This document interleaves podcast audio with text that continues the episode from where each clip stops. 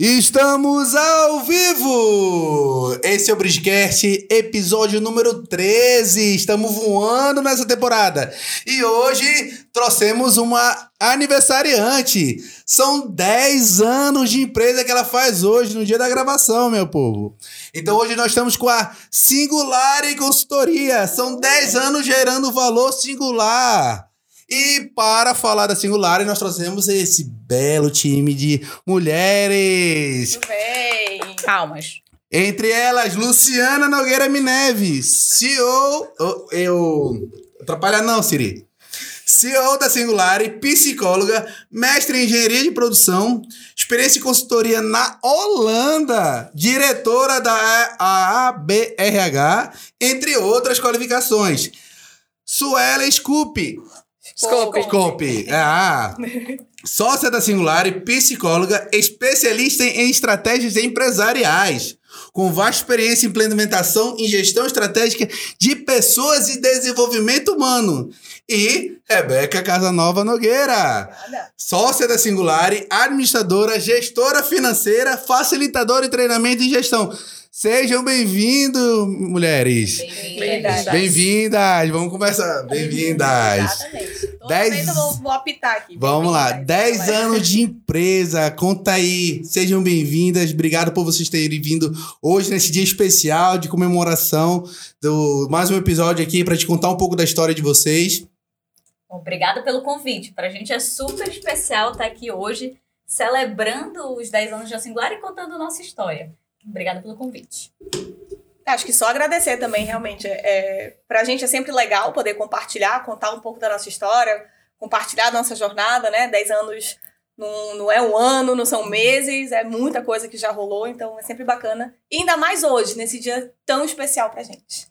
É isso, boa noite, pessoal. Obrigada pelo convite. Pra gente é um prazer realmente estar compartilhando um pouco desses 10 anos de single com vocês. Especialmente porque no ano de 2012, que foi o ano que a Singular surgiu, abriram muitas empresas. A gente teve um boom de empreendedorismo. E a maior parte fechou antes dos três anos. Olha aí, é aquela estatística de que a empresa é, morre nos cinco primeiros anos, né? Então, tá Vencemos dobro- essas estatísticas. Já o dobro da estatística tá mais que vencida, mais que consolidada. Então, o que, que, o que, o que é Singular e conta aí, qual os big numbers da Singular? Qual o tamanho da Singular? O que, que a Singular já construiu nesses 10 anos? Bom, a Singular é uma empresa de consultoria empresarial focada em desenvolvimento de pessoas e gestão de resultados. A gente nasceu com uma cara um pouco mais de RH, no sentido de desenvolvimento humano, e a gente foi desenvolvendo uma série de frentes de gestão estratégica. Então, hoje a gente trabalha ainda com desenvolvimento humano, a gente tem alguns programas de educação e a gente também trabalha muito com essa gestão estratégica, posicionamento de marca, inclusive, é, inovação. A gente tem um programa de inovação muito bacana, muito bem estruturado. Tu fizeste o programa de Primeira inovação, turma, é. Primeira turma. É verdade, é verdade. Só o mini, pô. É, é, é, quando a gente ainda estava testando, o modelo agora está consolidado. Olha aí. Então, assim, chegar aqui nos 10 anos, depois de uma pandemia, depois de, da crise de 2018, é muito interessante. A gente tem alguns números interessantes, inclusive dos programas de educação. A gente tem um programa Líderes, que é um programa que começou com o nome Escola de Líderes. Tem até outra convidada que participou É. de um podcast que falou dos Nogueira em peso. né? é, Fala começou, de- exato. Isso é bem legal, porque começou com a família, né? A gente ia empurrando as pessoas, ai, faz aí esse programa, é muito legal. Hoje a gente já tem mais de 500 pessoas formadas num programa que é um programa longo, né? São 40 horas, são 13 encontros. Então, pra gente é muito legal. Então, assim, esse é um número bem significativo pra gente. É nesses 10 legal anos. é, trazer os convidados aqui e perceber que eles são também ex-alunos da escola de líderes. É, Então tu vem convidando assim aleatoriamente, aí tu vai trocando ideia e fala assim: não, também estudei lá. Fiz o programa na Singular, fiz É, liderança na Singular. Clube de líderes é uma fonte muito grande. Com certeza, é um dos top grupos que tu vai lá, ei, tô precisando de tal coisa. em segundos você recebe. é, né? é gente muito bem relacionada, Com né? certeza. As Uma pessoas são muito bem construída. relacionadas, então elas têm todos os contatos. Então, é bem legal. É, acho que além do programa de, de líderes, a gente tem um outro serviço que é muito bacana pra gente, que é o Team Building, né? Que é uma atividade de construção de time, de fortalecimento de time.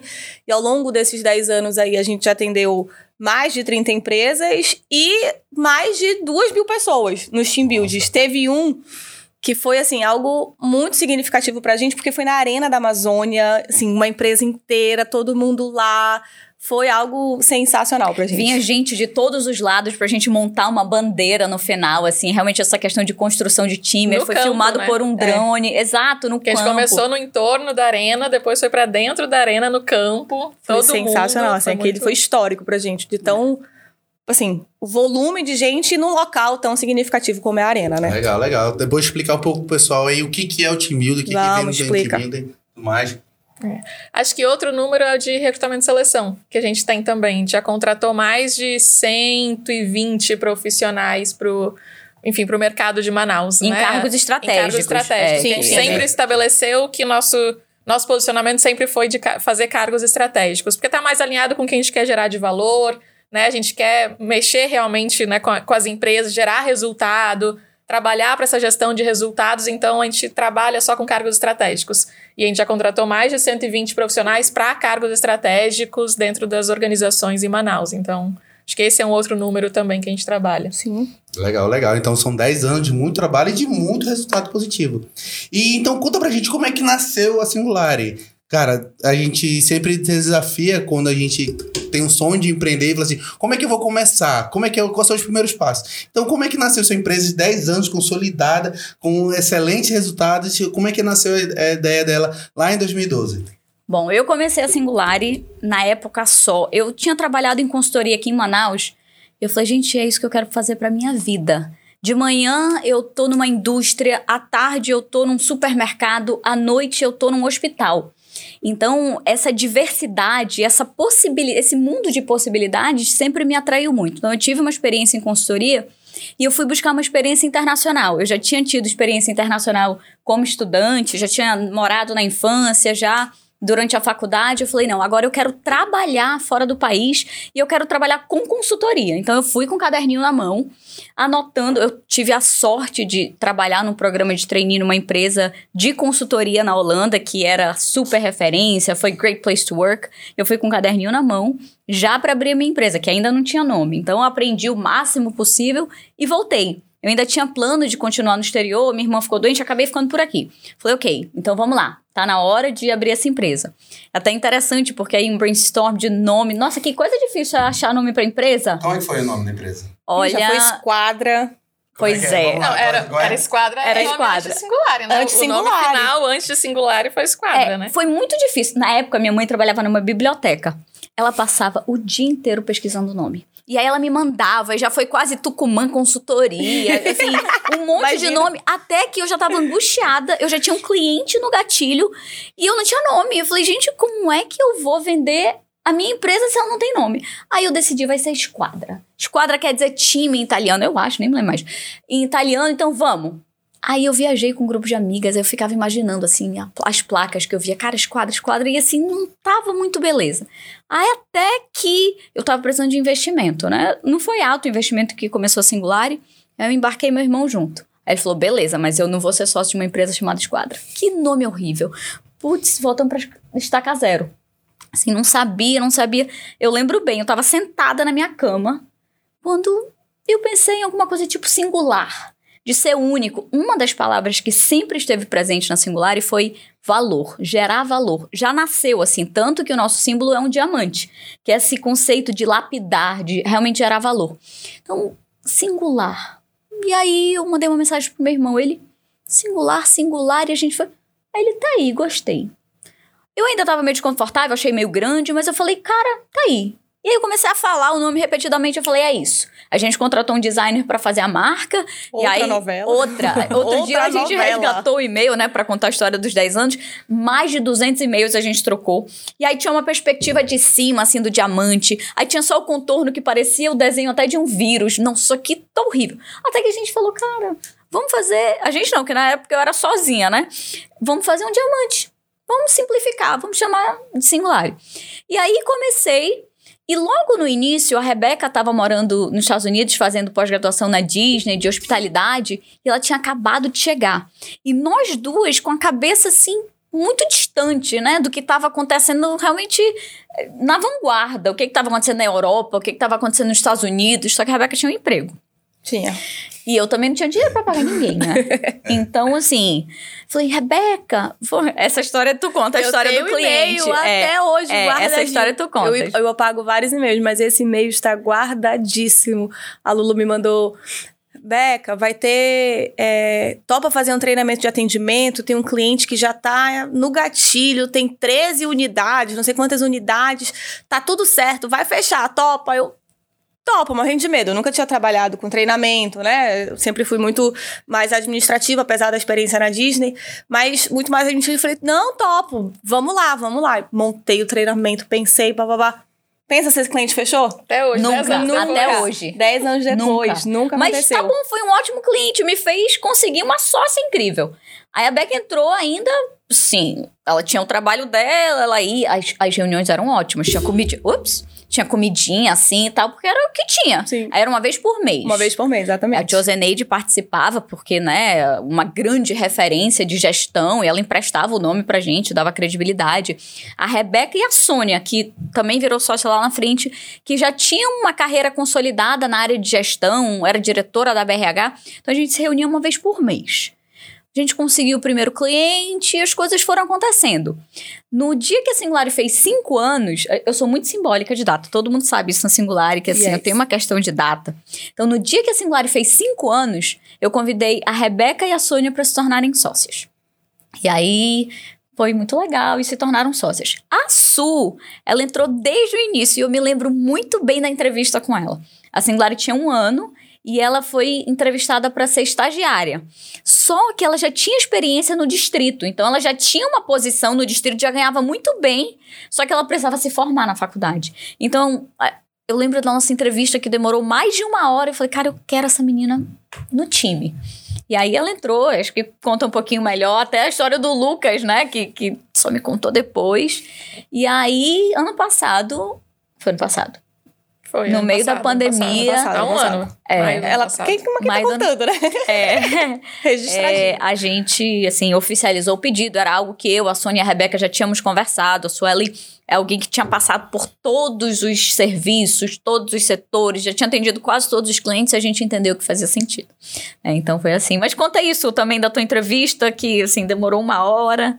É, eu entrei na Singu em 2013, em julho de 2013, então a Singu tava com um ano e pouquinho. E como a Lu disse, eu vinha de uma experiência anterior, né, já no distrito, então eu tinha entrado como estagiária, assistente, analista júnior, enfim. Então eu já fazia processo, já era analista, já tinha uma carga horária cheia. É, até que chegou aquele momento, sabe, de repensar, né, a vida no distrito, enfim. É isso que eu quero pra E minha eu vida. quero. Não, eu queria Sabes bem. formar. Não. Sabes bem, né? e eu queria formar, e eu queria fazer outras disciplinas que não só aquelas. Eu queria, assim, sabe, curiosidade de, de conhecer mais, de ter mais conhecimento. Lá era muito bom, mas era uma rotina específica. mecânico, Então, né? exato. É, eu acho que isso é uma das grandes das coisas bacanas da consultoria. consultoria. a- o dinamismo e, e essa quebra de rotina, como diz a Lu.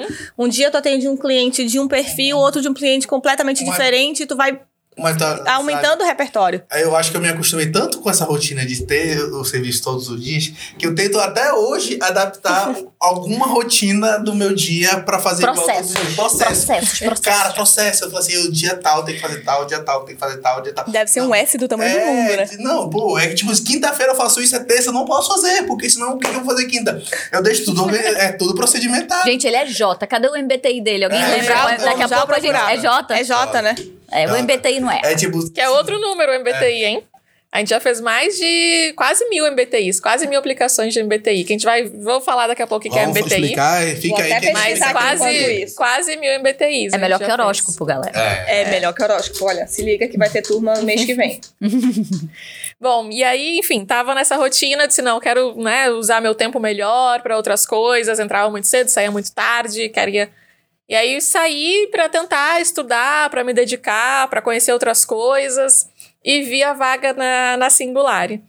E aí eu disse até, eu lembro que eu até é, mandei mensagem no Facebook perguntando: é estágio ou é vaga efetiva? Não tava claro na divulgação. Aí responderam: é estágio. Aí eu disse: vou mandar. Eu já tinha sido a lista, mas eu- eu queria justamente era aprender coisas novas. Eu tava no momento de, tipo, já no penúltimo ano da faculdade, eu tinha uma experiência já profissional, mas era numa área específica e tudo, eu queria ampliar um pouquinho mais, né? Eu disse, vou mandar. Então, estágio eu consigo fazer disciplina à tarde, que eu queria fazer umas disciplinas optativas, enfim. Mandei, fiz a entrevista de mais de uma hora com a Lu, que ela falou. Já conheci o irmão da Rebeca de época de escola, né? De outros carnavais. E, e aí eu disse, mas não contei, né? Porque eu não vou contar, vai que elas Sim, pergunta pra Beca. Eu não queria que influenciasse, né, na decisão. Não me contou nada, nem ele. Aí eu não fiz nada, eu só fiz o processo seletivo. Eu disse, eu vou participar do processo seletivo normalmente. E aí fiz o processo, tudo, fiquei na Singu. E aí já começou realmente essa ideia de, da diversidade da consultoria, já me brilhou os olhos no primeiro mês. Eu entrei em julho, em agosto é meu aniversário. Eu lembro que no dia do meu aniversário eu já fui para um cliente fazer pesquisa de clima aplicar a pesquisa de clima, que era um cliente onde tinha tinha que ter uma aplicação é, física. Hoje a gente só faz online, né? Mas na época a gente já fazia parte presencial para quem não tinha acesso, enfim. E aí eu fui fazer pesquisa presencial já no cliente. Então, assim, em um mês eu já estava vendo coisas diferentes. Já ia para cliente, ia fazer outra coisa. Assim, abrindo o olhar mesmo, né? Eu disse, não, cara, isso aqui é realmente é muito legal, é isso que eu quero Olha, fazer. Ela queria muito mesmo, porque teve uma época no início da Singular é que as coisas ficaram meio apertadas, assim, no primeiro, segundo ano.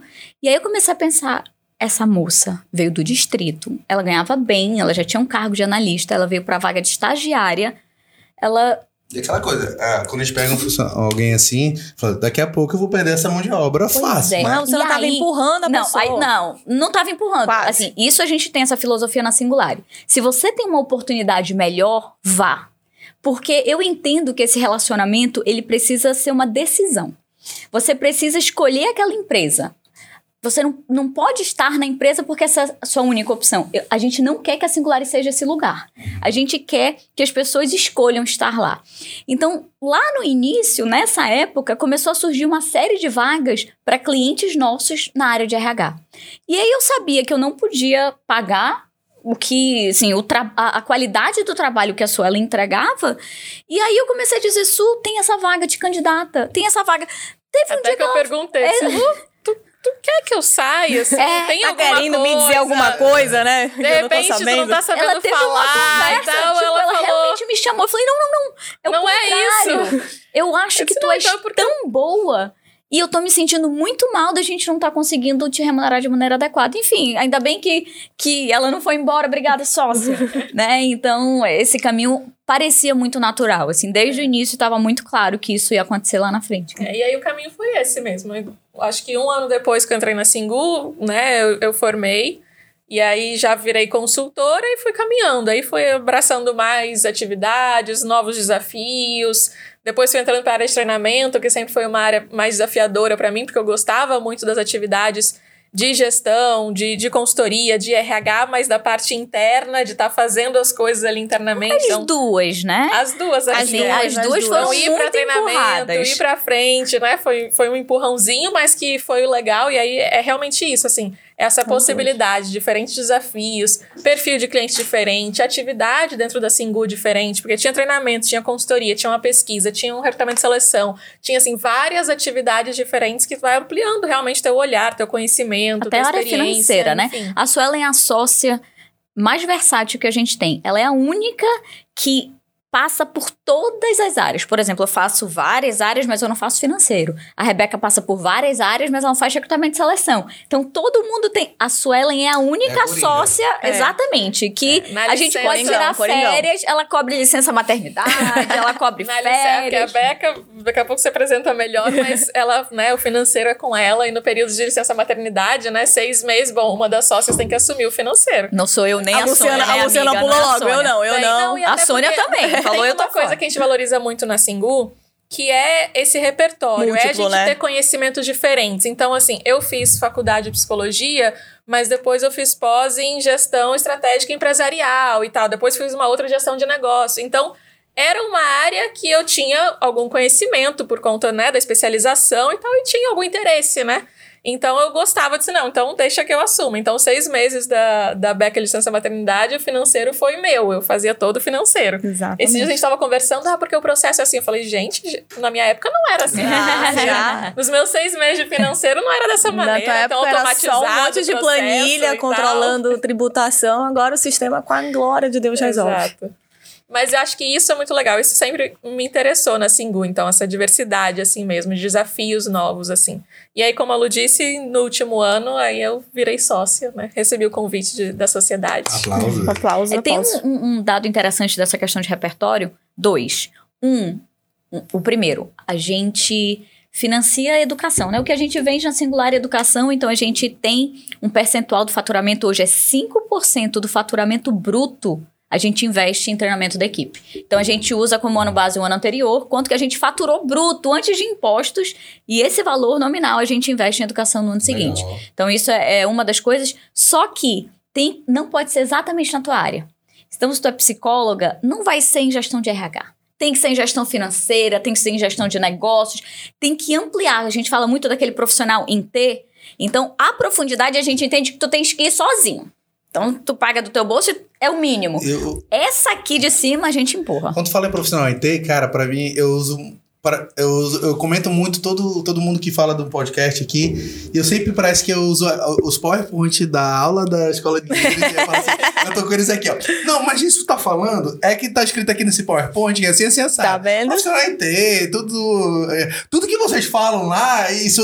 Isso entra, é, entra mesmo na nossa cabeça e a gente começa a replicar isso. Então, profissional IT, se pegar os outros episódios, a gente sempre fala isso. Legal. E sempre estimula a entender que é o, como é que tem que ser o perfil do empreendedor de hoje, do profissional de hoje. Então a gente empurra mais nessa direção. E o segundo ponto é que a gente sempre trabalha em dupla. E começou porque nem a Rebeca nem a Suelen queriam muito dar treinamento. Não, a gente é back-office, a gente não é de treinamento. Nossa, mas vocês falam bem, vocês têm muito conteúdo, vocês têm muito repertório, que é uma palavra que a gente adora.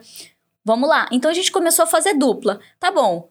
É, vamos... Vai a Sônia com a Rebeca. A Sônia com a Rebeca, eu Lu com a Suelen. E aí foi, foi, até que isso se tornou um- um- uma questão da Singular. A gente faz assim, a gente treina as novas consultoras assim. Mas a Rebeca, eu acho que se encontrou muito em treinamento, né? Isso, isso é engraçado. Eu comecei realmente. A Lulu me chamou para dar o treinamento de atendimento, que demorou um tempo para sair, a gente construiu, né? E eu gosto de atendimento, de pensar atendimento não só como um treinamento pontual, então foi uma construção muito maior para entender missão, visão e valores da organização antes da gente falar de atendimento.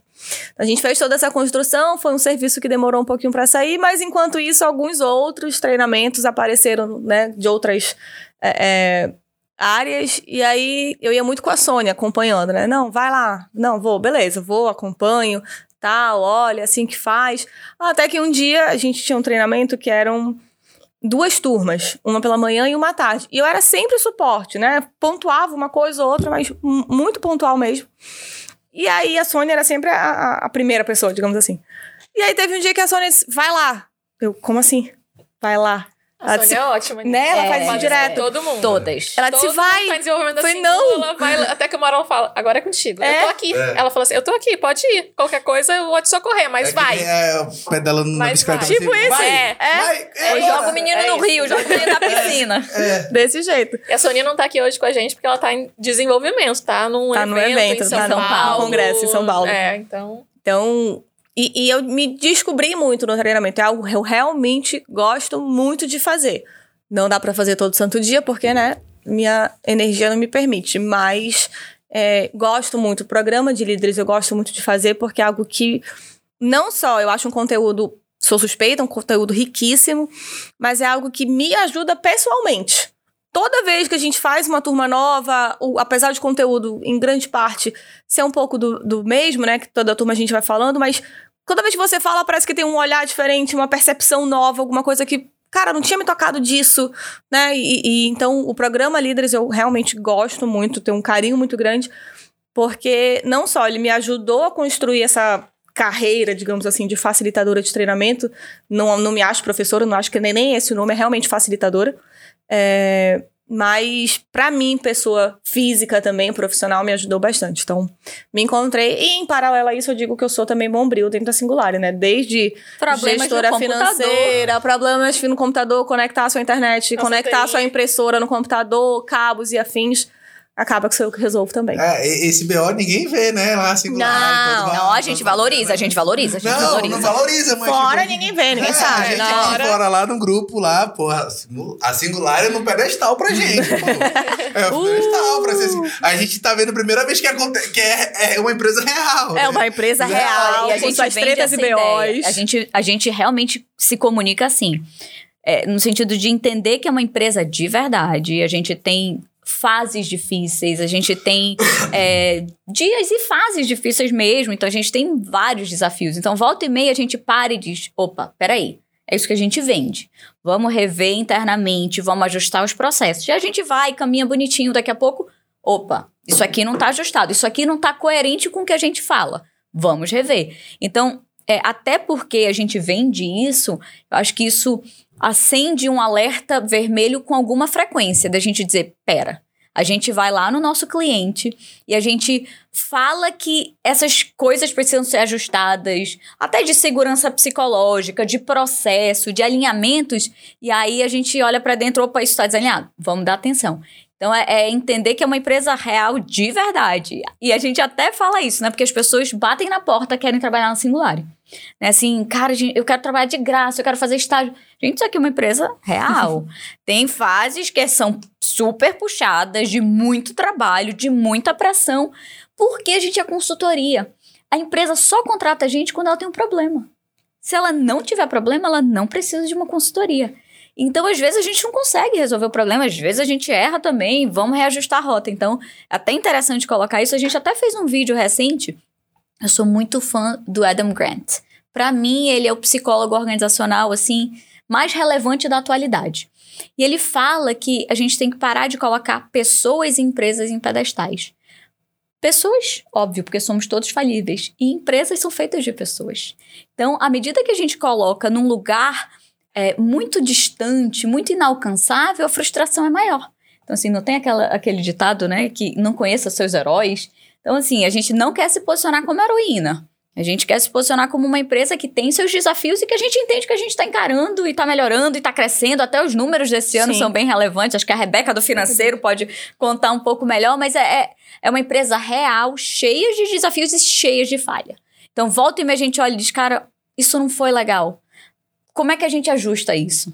Não, é uma, uma construção constante e também uma evolução constante. Então, a Luciana falou dos resultados financeiros, a gente conseguiu, né? Acho que muito do- dos 10 anos simbólico, a Luciana é muito simbólica de datas e tudo mais, e esse abril realmente está sendo um abril super simbólico. Um que, até o presente momento, é o faturamento recorde que a gente teve, mês, e em quatro meses de 2022 a gente faturou o equivalente a nove meses de 2021. Então a gente está numa crescente Em ótima. 2021, mesmo com pandemia, a gente Crescemos. vem crescendo em to- todos os anos. Todos os anos. A cada ano a gente vem crescendo. A gente não teve um ano que a Não, gente que regredição. a gente regrediu, nem nada assim. A gente realmente cresceu todos os anos. Mas esse ano a- o crescimento tá, A tá maior. aumentou. A curva Tomou aumentou por 10 enquanto. anos, gente. A gente tá Exato. começando a nova década. Então, assim, eu, como sou muito simbólico, falei, ok, Muito. Estamos iniciando uma nova década. Então, é em, em outro lugar, né? Assim, outro posicionamento. Inclusive, a gente vai celebrar isso com uma viagem. Olha aí. É. E foi até interessante, tu estavas falando isso de ser uma empresa real. A gente teve uma colaboradora que entrou recente. E ela entrou no dia que a gente anunciou a, viagem. que ia todo mundo viajar, todo mundo pra Pernambuco, não sei o que, não sei o que. Ela entrou, eu falei, gente, assim, só pra estabelecer, isso aqui, 10 anos, tá? Isso não é todo dia que isso acontece. Vamos Nem só todo Não é todo ano, nem todo ano. não é assim. Vamos só alinhar essa expectativa, é porque calhou de você entrar aqui nesse momento, mas 10 anos não é sempre. Então, E essa decisão a gente tomou nos 5 anos. Foi a sugestão da Rebeca. Falou, nos nossos 10 anos, a gente vai viajar com todo mundo que tiver no time. Eu não contei que o time ia crescer tanto também, mas tudo bem. É, Mas tem, tudo tem bem, essa Porque nós questão. éramos quatro, cinco. nos Cinco, eu acho. Cinco. E Mas aí tudo a gente bem, né? virou 11, 12 já. Dobrou um Dobrou, pouquinho de dobrou. leve, de leve, mas tudo certo. Né, o faturamento conseguiu acompanhar a nossa vontade, né? E a gente fazer batalhar para acontecer. Mas é até uma realização muito bacana, assim. Um, porque todo mundo gosta muito de viajar. Isso é algo comum a todas da Isso é Singular. quase que um pré-requisito É trabalhar tipo lá. isso. Às vezes tem até que segurar um Quem pouco, não gosta, né? aprende a gostar quando entra na singular. E, e outro, essa satisfação de fato de conseguir retribuir. para o nosso time. A gente fala tanto, a Luciana falou de tanto de segurança psicológica, de bem-estar, de qualidade de vida, de equilíbrio. A gente tem cada vez mais falado disso, né? De equilíbrio de vida pessoal, vida profissional, você conseguir conciliar isso de forma saudável até. É, e a gente conseguir proporcionar esse momento para o time é algo, assim, para mim, de fato, não sei nem dizer direito, porque é uma satisfação muito grande. O time é quem constrói a gente, é quem entrega. Hoje, cada vez menos, a gente está na ponta, né? Assim, lá atrás, quando éramos cinco, éramos nós quatro e mais uma pessoa. Agora a gente tem um, um time de conteúdo, a gente tem um time de recrutamento e seleção, os times em si estão crescendo, estão setorizando de alguma forma, porque antes era todo mundo fazendo um tanto de tudo. Então, conseguir dar isso de volta para as meninas é, é, é realmente uma felicidade muito grande. Até um alinhamento de discurso. Isso é uma preocupação nossa, né? Do discurso estar tá alinhado. Então a gente sempre fala que a gente trabalha com o conceito de cadeia valor-lucro. Que o conceito de cadeia valor-lucro é serviço de. Você valoriza o seu colaborador, é um colaborador satisfeito, gera um serviço de qualidade que gera um cliente satisfeito e, como consequência, lucro e crescimento. Então, a Singularis sempre teve isso muito claro e dentro dos clientes. Então, o lucro e crescimento é a consequência de um trabalho bem feito que começa pela valoriza valorização do colaborador. Então, para a gente conseguir fazer essa viagem, é ok, estamos alinhadas, né? O que a gente está falando e o que a gente está vivendo. Então, a gente vai parar a empresa quatro dias, né? Você é empreendedor, você sabe o que, que isso, isso quer é dizer. né? Então, ainda bem. E no mês que tem um monte de que a Lu já tava assim, se precisar, eu Hoje faço tava, alguma né? reunião de lá. A gente, não, Lu, a gente falou que a gente ia parar quatro dias, a gente vai conseguir. Isso é o maior desafio, tu realmente ter férias dessa maneira, só que... Não, a empresa inteira. É, a empresa inteira. A empresa é, inteira, é, porque as férias, eventualmente, todo mundo tira, e quando todo mundo tira, é férias da pessoa que tirou férias não tem acessar a pessoa que está de férias. Tem um grupo de sócios é. que a gente escreve sócia de férias. Por exemplo, a Sônia, ela tá em dois dias de congresso, mas logo mais ela entra de férias. A gente, desculpa, sócia, a gente já está se comunicando nesse grupo para resolver coisas do cotidiano, para que a pessoa consiga tirar férias, né? Então Legal. a gente tem, tem um pouco dessa prática para tentar blindar e, como a Rebeca falou, trazer esse equilíbrio. Esse foi, isso foi um desafio que eu passei na escola que por várias vezes eu tirava férias, mas eu ficava Não tirava férias.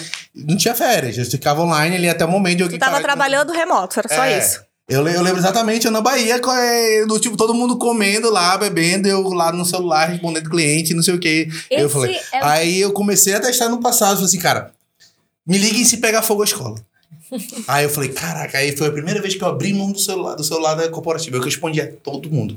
Aí eu deixei a mão no funcionário, não, vocês vão responder assim, fiz treinamento, como responder o WhatsApp. E deu certo, e aí até hoje eu não, não Às tenho. Vezes é da gente largar. É, eu não eu tenho, eu não, eu não pego, eu não fico mais no celular da escola. É um eu não respondo mais. Não, às vezes é a gente a galera largar. já tá tipo, Beleza, tô tirando férias, não vai fazer é, diferença. Já, tá, já sabemos o que fazer. Exato. Eu acho que esse é um dos desafios de quando você empreende. Assim, a Lu empreendeu, nós a gente, a gente pegou, a gente pegou a carona. É filha da Luciana, nós somos é, madrinhas, tias, é, nada, mas de alguma forma. Não, não, mas é porque assim. a gente tem perfil é, muito você parecido. Você pariu, a gente tá ali do lado. a gente tem perfil muito parecido, a gente nunca se viu no papel de empreendedora, Exato. né? É, mas a gente entrou, né, de, com a Lu nesse, nesse barco. E eu acho que isso é um desafio para todas nós, mesmo a Lu que fundou, depois a gente que entrou, mas de você desapegar de alguma maneira, de você saber que, ok, as pessoas vão realizar. Talvez não seja da mesma maneira que Sim. você faria, mas vai realizar. Eu acho que isso a gente tem que entender também, assim. A pessoa vai fazer, ela tem um jeito dela, talvez seja diferente, talvez a forma como ela fale não é a forma que você falaria. Mas está resolvendo? Está entregando? Então deixa, até é. para o desenvolvimento das pessoas. A gente precisa é entender é que as pessoas vão se desenvolver os dessa guidelines maneira. principais é ter os valores bem formados. Olha, Pronto. os valores são isso aqui, valor é regra do jogo, da tua comunicação, o que você fizer não pode infringir isso aqui. Não infringir isso aqui e regras morais de boa convivência, seja o que for, tamo bem. E aí você vai, como você olha, você vai aprendendo. Um, você vai aprendendo a opa, delegar um tanto mais e você vai dando espaço para a pessoa se desenvolver, senão as pessoas se, se acomodam. Eu não vou fazer porque tem alguém que faça por mim, eu não vou me esforçar porque eu sei que, ah, meu gestor vai fazer, a pessoa vai fazer, então eu vou só fazer aqui o meu feijão com arroz e olhe, olhe. E, tanto faz. E vira um negócio de comando e controle. Né? Total. Né? Então, assim, e a gente é, nunca só, tentou ser isso. Só vão fazer se mandar, só vão fazer mandar. Isso aí é desgastante ao nível. Isso, e, e essa consciência é importante. É. Esse é um dos maiores desafios para os nossos clientes. A gente entra Ele diz: Eu tô há cinco anos sem tirar férias. Antes, eu entendo que isso era até bonito. Lá no passado, nunca nossa, achei. assim, cara, hoje, isso aí, feião. Tu não tem um mínimo de equilíbrio, tu não tá fazendo gestão direito. Porque o empresário, o empreendedor, ele tem que ser um gestor. Se ele não consegue tirar férias, ele tá fazendo alguma coisa errada. E, e- Não tá desenvolvendo as pessoas, tá centralizando e assim, vira escravo do negócio. Essa questão de ser, ser gestor e parar de ser o, o. Operacional. Chefe, chefe. Aí, tipo, ano após ano a escola vai crescendo, eu vou, eu tenho essa visão e eu vou executando essa visão de melhorar. Chegou o ponto esse ano falou que eu tão, tenho tão pouca atividade operacional que eu fico falando assim.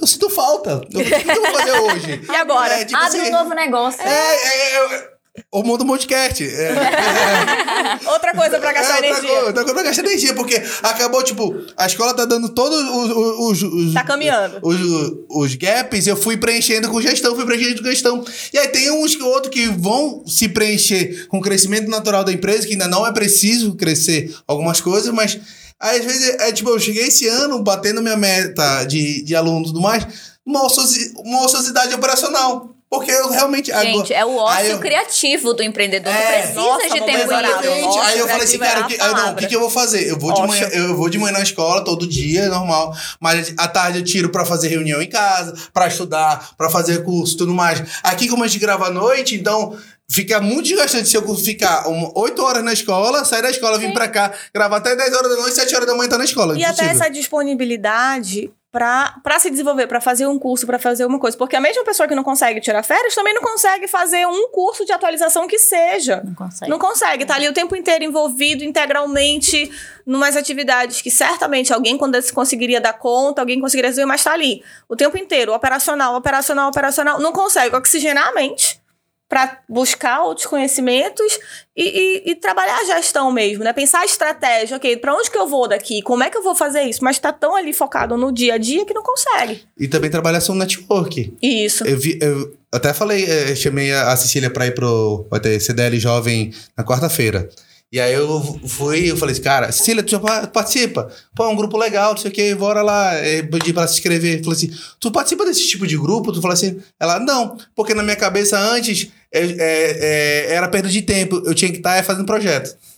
Aí, Agora. uma é, agora ela tá com uma cabeça diferente, ela entendeu que network é, é preciso. Então, muitas vezes eu falo, cara, vai ter um evento em tal lugar, eu vou pro evento.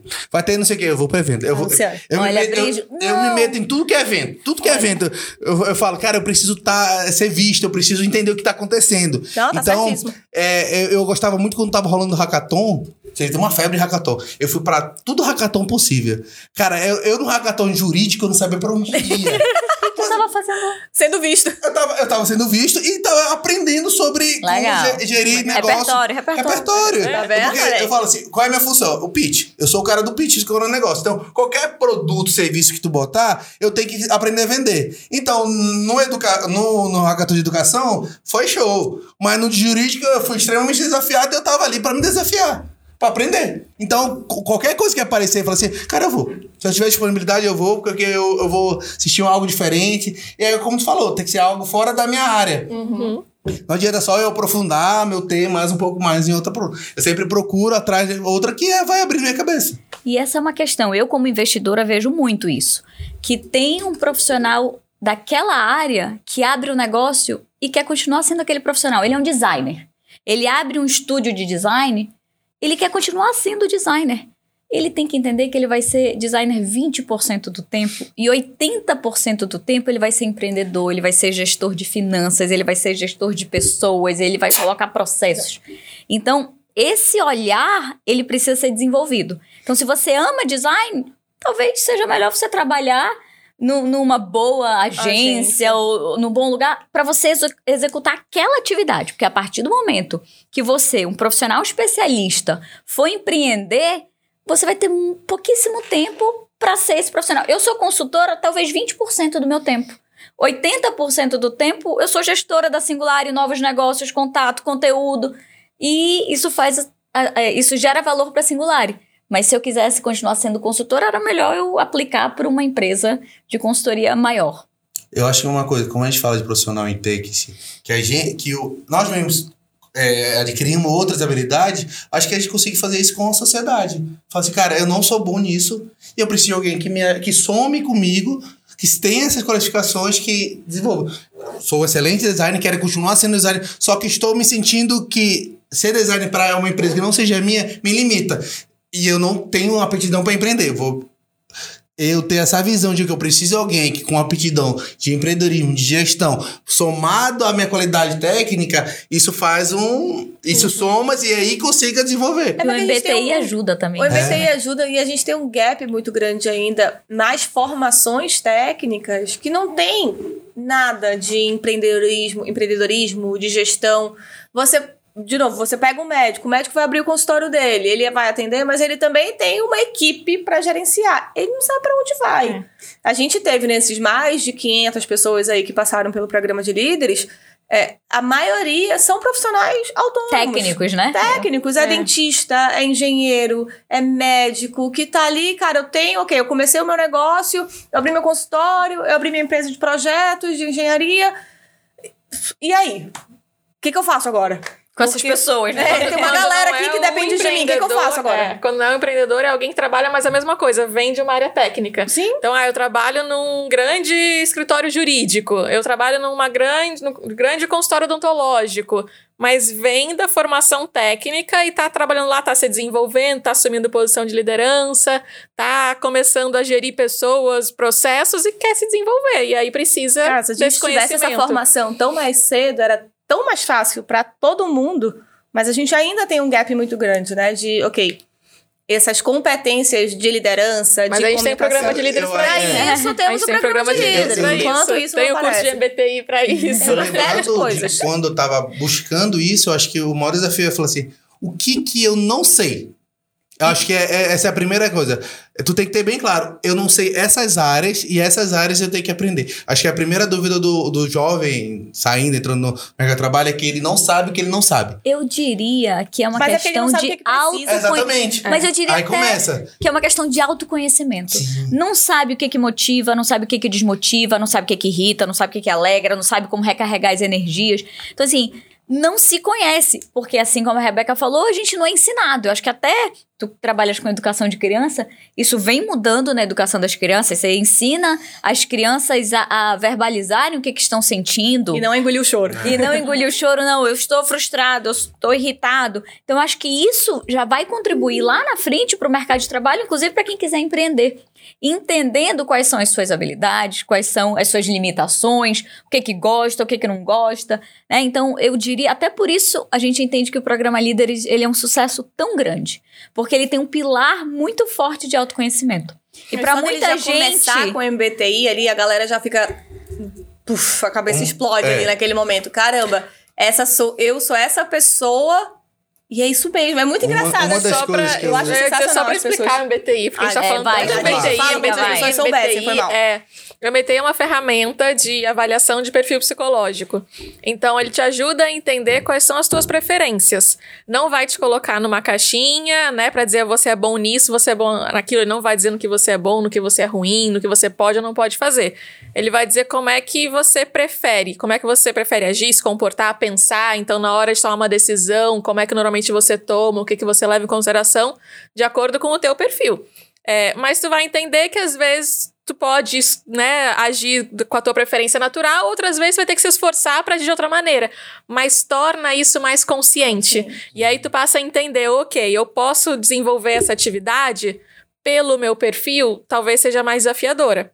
Talvez eu tenha que me esforçar um pouquinho mais. Não é o meu perfil natural, mas eu posso fazer. Não vai dizer que eu sou ruim, eu sou boa. Não. Eu só consigo entender melhor e tornar isso mais consciente. Então, isso é muito legal. Por isso que a gente fala tanto do MBTI. Inclusive, porque é essa, tornar essa essa combinação de consciência. perfis de sócias. Sim. Então, eu fazia as pesquisas da Singular no início. Eu tenho zero perfil pra isso. Eu sou muito mais do grande quadro, da visão estratégica, mas de eu ver passava- novas possibilidades. A Lu é ótima. A gente ficou muito tempo sem ter uma pessoa comercial, né, na Singu. Muito. Mas a Lu gosta de estar enxergando, de fazer conexões, de pensar em novas possibilidades, pensar em novos negócios, tá de acordo com o perfil dela.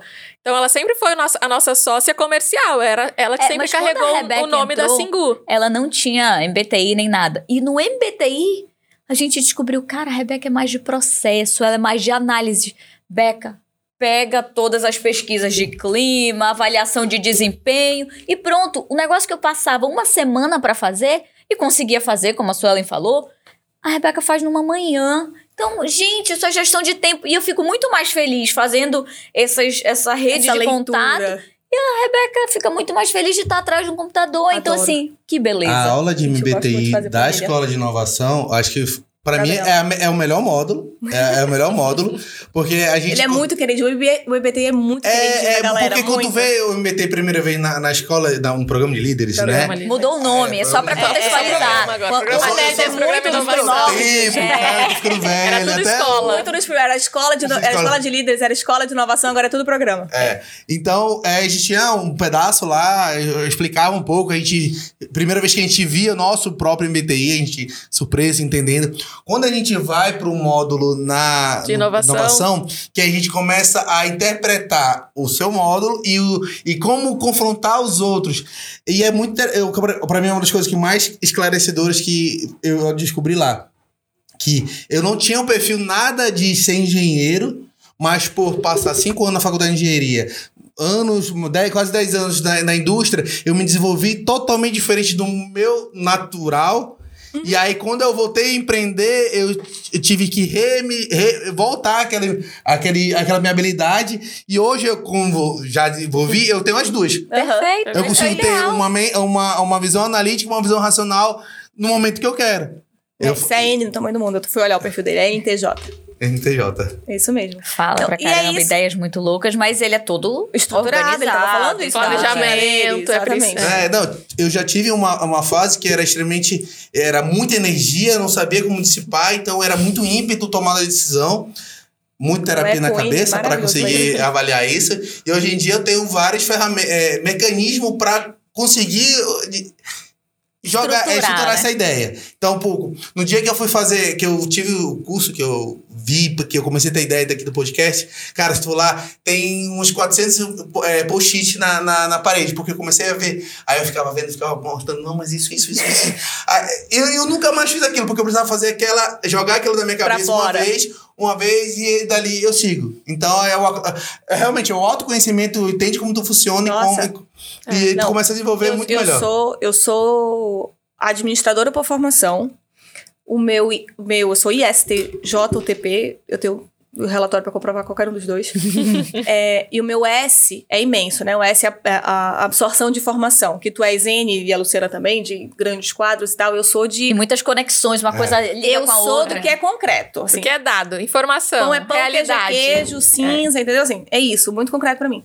Então eu sempre fui muito, muito cética de qualquer tipo de avaliação de perfil. Qualquer, qualquer coisa que queria. Eu demorei anos pra fazer os testes psicológicos pra entrar na singular. Eu já tava lá mesmo, ninguém ia me demitir. Aí eu fiz. A gente fazia pra testar. E entrava um, tinha um teste novo, ou tinha uma pessoa nova na área de recrutamento e seleção. Vamos fazer no time pra gente testar, pra aplicar. escapava. A Beca fugia. Gente, quando- Beca, eu só cá, fiz quando eu eu te tinha fazer. certeza que, independente, independente do que desse, ninguém ia me demitir, entendeu? Então eu falei, agora eu faço. Então eu sempre fui muito, muito cética. Quando eu fiz o MBTI, foi muito divisor de águas pra mim, real. Porque foi de um, de um autoconhecimento, e eu gosto, assim como a Luciana gosta muito de repertório, a palavra, eu gosto muito de consciência. Então me trouxe muita consciência pra quem de fato eu sou e quais as possibilidades que eu tenho. De maneira nenhuma a me limitar, mas a me entender. Eu sofria muito porque é, eu auto me autocomparava com pessoas extremamente comunicativas, muito próximas, que precisavam, e eu, não, eu tenho que ser essa pessoa comunicativa, eu preciso. E eu falei, gente, socorro, Jesus, eu não consigo ser essa pessoa comunicativa. O que que tá de errado em mim? E aí eu fiz a meta e falei, cara, não tá nada errado. Eu só não sou essa pessoa. E beleza. O- do que eu tenho, o que que eu consigo fazer, o que que dá eu fazer. E aí a gente vai aprendendo a lidar, fazer pesquisas, eu adoro. Assim, um momento de desestresse na minha vida é fazer planilha. É fazer planilha, se Adoro planilha. concatenar. Livre, gente, assim, Né? adoro Isso- fazer planilha. E isso eu aprendi no distrito. A coisa que eu mais gostava do distrito eu fazia lá, eu, eu fazia o Excel falar, né? Era um milhão de planilhas uma com a outra. Adoro. E aí eu botava aquele o fone de, de, de aeroporto lá, aquele de avião. Uhum. Aí eu botava meu fone de ouvido bem baixinho, aí eu botava aquele abafador. Aí eu ficava lá. Quando eu ficava, não podia gritar o mundo, eu ficava lá com a minha Gente, planilha. eu amo Eu amava passar aquelas Sabe horas que que eu gosto? planilha, fazendo, fazendo aquelas fórmulas Amo, doidas. uma pra adoro, outra. adoro. Eu gosto de analisar esses dados. A Rebeca faz a planilha, deixa eu fazer, contar a história, deixa eu analisar esses dados. Mas a planilha tá ali, ó, Eu Eu tinha uma chefa que ela chegava nesse momento e falava assim, Brígida, eu preciso saber desse componente aqui. Aí ela, é, antes ela falava assim, espera eu terminar de falar. Aí tá bom, ela explicava, eu posso, posso. Aí eu mexia to- todas as teclas, ia mexendo assim, ela falou assim, eu estou olhando pra sua, pra sua seu monitor e eu não sei o que tu tá fazendo. e eu demorava assim, porque era muito simples o desenho daquilo. Eu tinha estruturado aquilo de uma maneira tão procedimentada que eu fazia, eu sabia onde achar. Eu sabia onde achar. E tanto que eu, é, e tanto que hoje eu não consigo achar nada anotar e tudo mais. Tem que ser planilha. Tem que ter uma lógica. Se eu, eu não tenho agenda, porque eu não leio agenda depois. Eu anoto uma vez eu não vou ler. Então não adianta, não funciona pra mim. Então, entender como a gente funciona, entender essa habilidade. é- Não, é divisor de águas total, total, assim. E, e para de novo, não só pra você se entender, mas pra você aprender a olhar pros outros. Eu acho que é, a gente teve um módulo recente de MBTI, pra mim são esses dois grandes ganhos. A consciência que você passa a ter de você mesmo, quem você é, como que você se comporta, como que você toma decisão, como que você se organiza ou não. É, mas quem você é, certo? Sem julgar certo ou errado. E você passa a entender melhor os outros, porque a gente vive sempre querendo que todo mundo se comporte que nem a gente. Cara, e não é. Uhum. Não dá pra ser. A gente tem bilhão de gente no mundo, não dá pra todo mundo ser igual a todo mundo. Não só por perfil, mas por histórico de vida, por construção, por educação, por onde morou, uma série de coisas. Como é que eu quero que todo mundo seja igual a mim? Não vai ser. E aí você passa a entender melhor os outros. Eu sempre uso muito a Lu como, como exemplo, porque a Lu é um meio que completo oposto. A gente tem É. uma letra só igual. E há controvérsias, né? Então, É, é, diga-se, sabe. né? Mas tá na magia do. É da margem de erro, E, exato. é- e o, mas a que a gente tem de grandes diferenças é o meu I e o E dela, né? Os dois são muito grandes. E o S e o N. O S e o N, mas principalmente o I e o E. É, e Se quando você a tá gente com dúvida do que, que é isso, hein? vai ter curso, vai ter curso, vem, faça o maio, curso, que você vai entender o que a gente tá falando. portal.singulare.com.br, entra lá e dá uma olhada que vai ter turma nova em maio. E aí eu me estressava muito. E olha que assim, nós somos primas, né? Pra quem não, não tem Family essa informação. business. Somos primas. E a gente sempre conviveu. Mas família, né? Quando a gente começou a trabalhar, a Luciana tinha um negócio de perguntar e ela mesma se responder, que aquilo me dava uma gastura tão grande, tão grande, tão grande. Eu Falei, gente, a pessoa não consegue dois segundos Pensar parar e pensar, não é parar e pensar o que, que ela vai perguntar, que aí ela já se responde na própria cabeça dela. Porque é assim que eu funciono. Eu faço as perguntas dentro da minha cabeça. E eu respondo a mim mesma, dentro da minha cabeça tá tudo certo. Ela não, ela precisa verbalizar. Tu me de- entendes, né? É, não, depois que a gente fez o entrar, chegar lá na, administrativa, mas não sei o que, não sei o que, não sei o que. Não, mas tá- não sei o que. Aí eu volto uma mensagem. A Luciana, a vida Eu da essa Luciana. pessoa. A vida da Eu sou Luciana. essa pessoa. O- Os funcionários ficam sem entender nada. Aquela, o- Não, Ó, se quando eles tivessem com- MBTI, eles Olha, iam já entender o que tá rolando. Quando a gente começou e não tinha MBTI, eu tinha esse desgaste eu mesma, comigo mesma, nessa situação. Depois eu falei, ah... É só assim que ela funciona mesmo, né? Tá bom, tudo É, bem, eu então. acho que aumenta até nossa tolerância, Sim, sim, paciência, empatia. empatia. exato. Porque a gente passa justamente isso, a entender como é que o outro funciona um pouco melhor e, e que a gente tem diferenças. Uhum. Porque quando a gente trabalha com alguém muito parecido, é muito fácil, né? Assim, os dois estão aqui pensando em várias coisas e É tal. fácil, ou- mas é perigoso. É perigoso, Eu, é, eu, isso que eu ia falar. dois- os dois- É fácil, É só que também você deixa de ver algumas coisas. Porque se a gente trabalhasse, imagina, todas as sócias com o mesmo perfil, quem é que ia pensar que, ok, no planejamento e na estrutura, como é que vai acontecer passo a passo? A gente já tá viajando sempre em várias ideias, viajando, ó, a outra julgando a, a, a os amiga N, os N's. os N's. Mas, mas é isso, assim, é essa complementaridade, porque quando você tem perfis muito parecidos, você também tem pontos cegos muito parecidos. Então você deixa de ver alguma coisa, enfim, que você não tá vendo por conta do seu perfil e tudo. É, mas quando você tem perfis diferentes, também você vê, mas o embate é maior. Então as opiniões são diferentes porque você tem perfil diferente. Eu acho que tem que fazer dessa maneira, você acha que tem que fazer dessa outra maneira por conta disso. Enfim, um quer planejar, o outro só quer pensar no grande quadro, um quer fazer. Então tem Olha, esses, até esses, eu e a essa- Su, a esses embates, mas é muito, muito legal. a de- trabalhar junto. Porque às vezes eu vinha com uma ideia. Gente, cara, Suelen, tive uma ideia. E aí eu. Aí ela. Enquanto eu tava falando, ela falava: quanto? Quando? Onde? Como? Quem? Cara, eu deixa- tô eu aqui. só tô pensando, eu eu só só tô tô pensando jogando uma alto. ideia. Eu, eu adoro chegar esse momento. Cara, eu tive uma ideia que assim, assim, assim, assim. Eu já, eu já tô vendo ela há 10 anos, o jeito que Não, ela- mas eu ainda tô eu- pensando, sabe, o conceito. É. Eu gosto de pensar o conceito, a A Lu ideia. gosta de debater Ela gosta de. E a discutir, Suelen, ela quer, queria, né, a gente já... Ela queria concretude. Então, assim, eu tava ainda viajando, ela cortava. Mas quando mesmo? Porque na Mas porque pra mim era muito difícil de entender aquilo. Aí eu depois eu até brinquei, disse, gente, eu só escuto a Lu na segunda vez que ela vem falar. Aí ela fez assim, eu disse, não, não é isso. É claro que eu dou importância porque você tá falando, mas eu sei que no primeiro momento tu ainda tá pensando e amadurecendo só tô a ideia. pensando alto. Então, no segundo momento, já deve ter pensado mais. mais. Aí eu já Naquele consigo momento, a gente entender quer um pouco melhor. Junto, a gente quer falar, porque, cara, contribui, tá abraçando contribui ali. pra ideia. ideia. Eu acho que foi dividido esse podcast. É, É, verdade, é enriquece os dois. Mas tem uma questão, assim, de quem tem sócios. Exatamente isso que a Suelen falou. Toda empresa precisa de acelerador e precisa de freio. Então, se é uma empresa que só tem acelerador, ela vai quebrar ali na frente. Se é uma empresa que só tem freio, Não ela não vai para lugar. lugar nenhum. Então, até para escolher sócio, você precisa trazer esse equilíbrio. Quem é o acelerador, quem é o freio? Você precisa dos dois. Né? Então, como a Suelen também falou, o embate é maior, mas quando você consegue aproveitar o melhor de cada perfil, você se torna muito mais forte, você se torna muito mais competitivo. É engraçado que na Singular, eu e a Sônia, a gente sim, tem um perfil exatamente o oposto. E nas reuniões a gente debate muito. No, no passado, um pouco mais. A, a equipe ficava meio chocada, assim, com os embates. Mas a gente debate conceito, ideia, estratégia. Nunca no lado pessoal. Então era muito comum a gente ter uma discussão, até meio acalorada, durante a reunião, terminar a gente sair para almoçar. O time ficava assim. Gente, vocês têm que entender que eu e a Sônia, a gente quer o melhor para Singulari. Eu entendo o melhor para Singulari do jeito A, ela entende o melhor para Singulari do jeito B, e a gente, enquanto sócio, já vai ter que chegar num denominador E comum. tem várias coisas, né? Porque tem perfil diferente, tem Idade, história de vida diferente, tem geração. geração diferente, tem, enfim, vários aspectos que aí faz, faz, faz, né? Não, não só fazia, mas faz ainda as duas terem posições normalmente opostas. Quase sempre. Então- Quase sempre. O que é ótimo, porque eu olho numa perspectiva, ela olha em outra, e normalmente a solução tá no caminho do meio. Eu acho que a gente tá vivendo um momento é, muito polarizado, né? Ou é branco ou é preto. Gente, tem tantos tons de cinza. É, isso vale para gestão, isso vale para os relacionamentos. Então, a gente tenta chegar nesses tons de cinza. Não é nem o preto nem o branco, né? Que cada um defende. Vamos misturar um pouquinho isso aqui e chegar num caminho mais equilibrado, um caminho no meio. Exato, eu acho que é, é muito disso, assim. Então, MBTI em maio.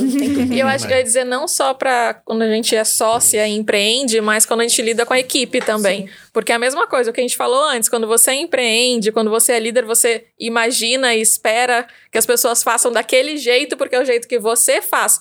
Ok, a pessoa pode ter um jeito diferente. Talvez você seja super planejado e estruturado, aquela pessoa não é tanto, mas funciona, ela consegue entregar, ela consegue se adaptar para.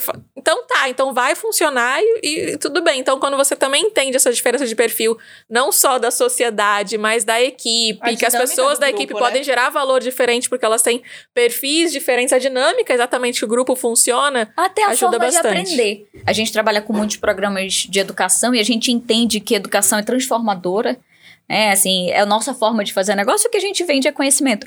Mas as pessoas aprendem de maneira diferente. A Rebeca é a rainha do YouTube. Gente, Adoro. é, aprendeu 500 coisas de maquiagem a treinamento. Eu prefiro ler. Então, assim, até isso perpassa de novo o autoconhecimento, entender qual é a sua melhor forma de assimilar conteúdo. E para a equipe isso também é interessante, que você entenda enquanto gestor que as pessoas funcionam de maneira diferente, que elas realizam de maneira diferente, que elas aprendem de maneira diferente, né? Então, quando a gente fala, inclusive, do processo de liderança situacional, a gente não tem que tratar todo mundo igual. Isso aqui é um princípio de equidade, não de igualdade. As pessoas são diferentes, por que, que eu vou tratar todo mundo igual? Quem tem filhos sabe. É, é, mais de um filho, assim, são criados naquele mesmo contexto e têm características diferentes. Então, a abordagem tem que ser diferente. Então, eu entendo que o autoconhecimento ajuda, inclusive, para você não ficar ferido e sentido com seu colaborador. Ele não tá fazendo aquilo para lhe agredir. Eu não fico respondendo as perguntas em voz alta para irritar a Rebeca, apesar de que isso pode irritá-la. Mas ela precisa entender que, que é a minha forma de funcionar. Por outro lado, eu preciso entender que isso irrita ela. Então, ok, qual é o tom de cinza que eu vou encontrar aí para que ela não se sinta desrespeitada e eu não me sinta invalidada, né? Então eu acho que esse caminho é um caminho muito interessante do autoconhecimento e de entender que as pessoas são diferentes. E conta pra gente, quem é a Rebeca? Uh, Queremos nossa. saber, né? Essa é uma pergunta de mil e um milhões de reais, né? Mas é, eu sou administradora por formação, como eu falei, e sempre trabalhei muito é, administrativamente, né? Eu trabalhava, antes de trabalhar na Singu, eu trabalhava numa outra empresa, onde eu era basicamente o administrativo financeiro também, né? E, e sempre gostei, eu sempre gosto, eu, meu computador, minhas planilhas, como já falei, amo fazer planilha. O momento de desestresse na minha vida é fazer planilha, entendeu? Pensar as fórmulas, pensar o que, que eu boto aqui. E olha que nem acho que meu conhecimento é essas Coca-Cola toda, mas eu gosto bastante. E aí, sempre também tive uma, uma um, um amor, uma paixão muito grande pela Disney. Isso é algo que é muito forte na minha vida, desde sempre muito pequena. E em 2011 eu consegui realizar o sonho de ir trabalhar na Disney. Já era algo que eu queria bastante tempo, mas eu fazia faculdade na UFAM, e quem fez o FAM já sabe que, né, Uhum. você pega umas greves aqui e ali, nem sempre as suas férias condizem com Seis a data correta. Eu não peguei greve, mas eu, eu comecei a faculdade depois da greve, então o meu período de final de ano nunca condizia. E tinha um programa de intercâmbio para Disney que era sempre nesse período de final de ano, de final de novembro a final de janeiro. Concluí a faculdade, não consegui fazer esse programa, e aí a Mariana, inclusive minha irmã, achou um programa que era de maior tempo, era de seis meses, e era estudo e trabalho. E aí eu pleiteei, é, me inscrevi, a primeira turma não rolou porque não teve quórum, e aí teve a segunda turma, que foi de julho de 2011 a janeiro de 2012. E aí eu fiz a primeira entrevista, eu tinha pleiteado para fazer, para trabalhar com hotelaria. Porque também em Priscas Eras eu queria trabalhar com hotelaria. E aí, só que eu nunca tinha trabalhado com hotelaria. Aí a moça disse: Olha, não tenho como, porque tu não tens essa experiência. Mas eu tenho outra vaga. Eu falei, querida, do que você tiver. O que você tiver para fazer, eu vou fazer. E aí fui trabalhar no parque, fui trabalhar com alimentos e bebidas. Trabalhei no restaurante. E de tudo que você precisa que eu fizesse, eu fiz. Fritei batata, hambúrguer, é, lavei louça naquela máquina grande de lavar louça, troquei o lixo, catei lixo, porque tem um, cestinho, inclusive sempre quem for ao parque não joga o cestinho no lixo. Tem um cestinho que ele não é pra ir pro lixo, mas as pessoas jogam ele no lixo. Aí depois você tem que o quê? Catar pra lavar, higienizar tudo de novo e devolver, porque ele não é lixo. Então fiz de um tudo. Estourou É uma coisa. máquina de cerveja. Ai, de cerveja, gente, Né, foi Quando a gente fala assim, eu vou largar tudo e, ver, e trabalhar no McDonald's, foi quase isso. Foi, foi quase isso. Só que não é fácil. Eu quero dizer que no primeiro dia, e o primeiro dia foi essa, essas atividades mais de limpeza, né, do, do, do restaurante que eu tive que fazer, de limpeza das mesas, era um restaurante de mesas e tal, tipo, tipo McDonald's mesmo, fast food, né? E aí, limpa a mesa, tira o lixo, não sei o quê, bababá. Cara, no, quando terminou o primeiro dia, eu falei, meu Deus, o que que eu tô, Que que eu tô fazendo, fazendo aqui? aqui? Pra que que eu vim fazer isso? Socorro, eu tava de boa, né? Eu, meu computador, meu computador e eu. E, e- e é cansativo. E aí fiz, mas, sei lá, depois de duas semanas estava amando aquilo, que experiência sensacional que foi, porque fiz de um tudo, de fato. Mas trabalhava mais na frente da casa, porque o- a- a- o curso era mais de hospitalidade. Então era mais essa parte de, de serviço, de atendimento. Fiz três meses de restaurante e três meses de loja. Então, também estoque de loja, de arrumar prateleira, de arrumar vitrine, de repor, de trabalhar de caixa, tudo isso eu já fiz. Respeito muito grande. Então, quando você tirar uma roupa também, você devolva pro lugar que você tirou. Dá trabalho. É, E aí voltei, né? Terminou tudo isso, voltei. E voltei para a empresa que eu trabalhava antes também. Inclusive, já ganhei o prêmio Boomerang uma vez, de tanto que eu fui e voltei da mesma empresa. E aí, nesse paralelo, a Luciana estava voltando da Holanda, né? E aí ela, ah, conversou, falou um pouco do que queria da Singular e me chamou para fazer esse treinamento que nunca aconteceu. Mas outras, muitas coisas aconteceram, né? Então, eu comecei de forma muito pontual, enquanto ainda estava na outra empresa. É, e aí foi muito interessante, porque na outra empresa que eu trabalhava, na, na- era uma escola de inglês, a Alliance, e eu sempre gostei muito, assim, as pessoas são maravilhosas, o- ambiente era maravilhoso.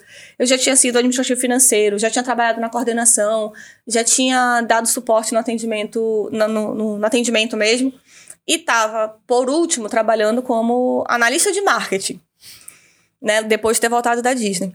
E aí estava como analista de marketing e, e como a Alliance era escola de inglês para adultos, o foco era muito a galera do distrito.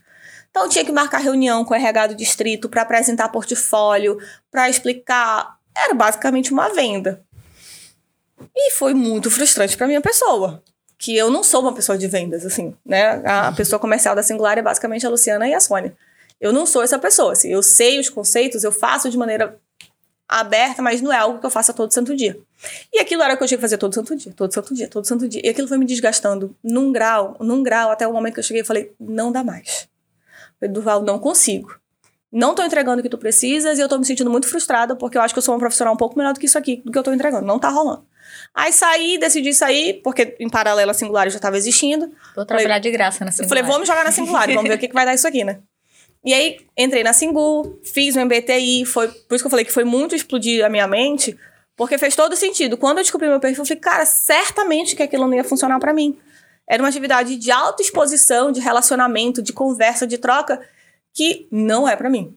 Não para todo dia, Aí você eventualmente. fala, pontualmente É, não, faz, mas... pontualmente, assim, pra todo santo dia, pra ser a atividade principal da minha vida, não tem a menor chance.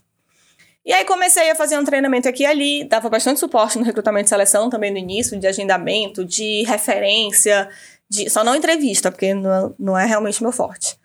E, e aí, um tempo depois, a Lu pediu para eu assumir o administrativo financeiro. Aí eu assumi o administrativo financeiro e a gente foi desenrolando nesse caminho. Eu sempre cuidei dessa parte em paralelo, as atividades, tanto da consultoria quanto de treinamento também. E me descobri muito no treinamento, é algo que eu realmente gosto bastante me sinto muito feliz fazendo. Gosto muito, muito mesmo. É, acho que a consultoria também é um serviço bacana, mas eu confesso que o meu coração ele bate um pouquinho mais forte pelos treinamentos, assim, tanto o workshop quanto o programa Líderes. É, de novo, eu acho que, que ele tem um, um- um- O programa Líderes, como você acompanha ali aqueles encontros, você acompanha aquelas pessoas, você consegue, pouco a pouco, encontro a encontro, vendo algumas transformações. Isso é muito bacana, né? Muito é, é, recompensador de alguma forma. Então, eu me sinto muito privilegiada de poder participar dessa transformação das pessoas, de alguma forma pequena que seja. É, E é isso, essa é a Rebeca. Eu gosto dos programas, só para pontuar, porque eu acho que é um, também é um momento da gente se desenvolver continuamente, assim, porque, como a Beca pontuou antes, a gente faz o programa, faz uma turma, faz outra em seguida, é basicamente o mesmo conteúdo, mas a cada ano a gente está atualizando, a gente está trazendo, porque a gente estuda muito, a gente está buscando sempre tendências, a gente está fazendo um curso. Eu estava terminando um curso agora online com o pessoal de São Paulo, que era quase todo dia, sete horas da manhã. Eu tava lá online fazendo tudo. Depois disso, eu começava o meu trabalho. É, mas a gente está sempre fazendo isso, sempre estudando, sempre buscando conhecimento. Então a gente traz isso para o programa. E aí eu acho que isso é muito legal, porque a gente está se desenvolvendo continuamente, porque a gente busca conhecimento para atualizar o programa, porque eu não posso falar a mesma coisa que eu falei há cinco anos atrás para novos líderes agora. O mercado é outro, as tendências são outras. Então, é claro que uma parte mais é, comportamental, alguma muita coisa, o- a base do conteúdo, a teoria que a gente usa é a mesma. Mas a gente vai atualizando com o que está mudando no mercado. Então a gente fi- se força também, de uma certa maneira, a se desenvolver continuamente, a estar sempre olhando, opa, o que está acontecendo?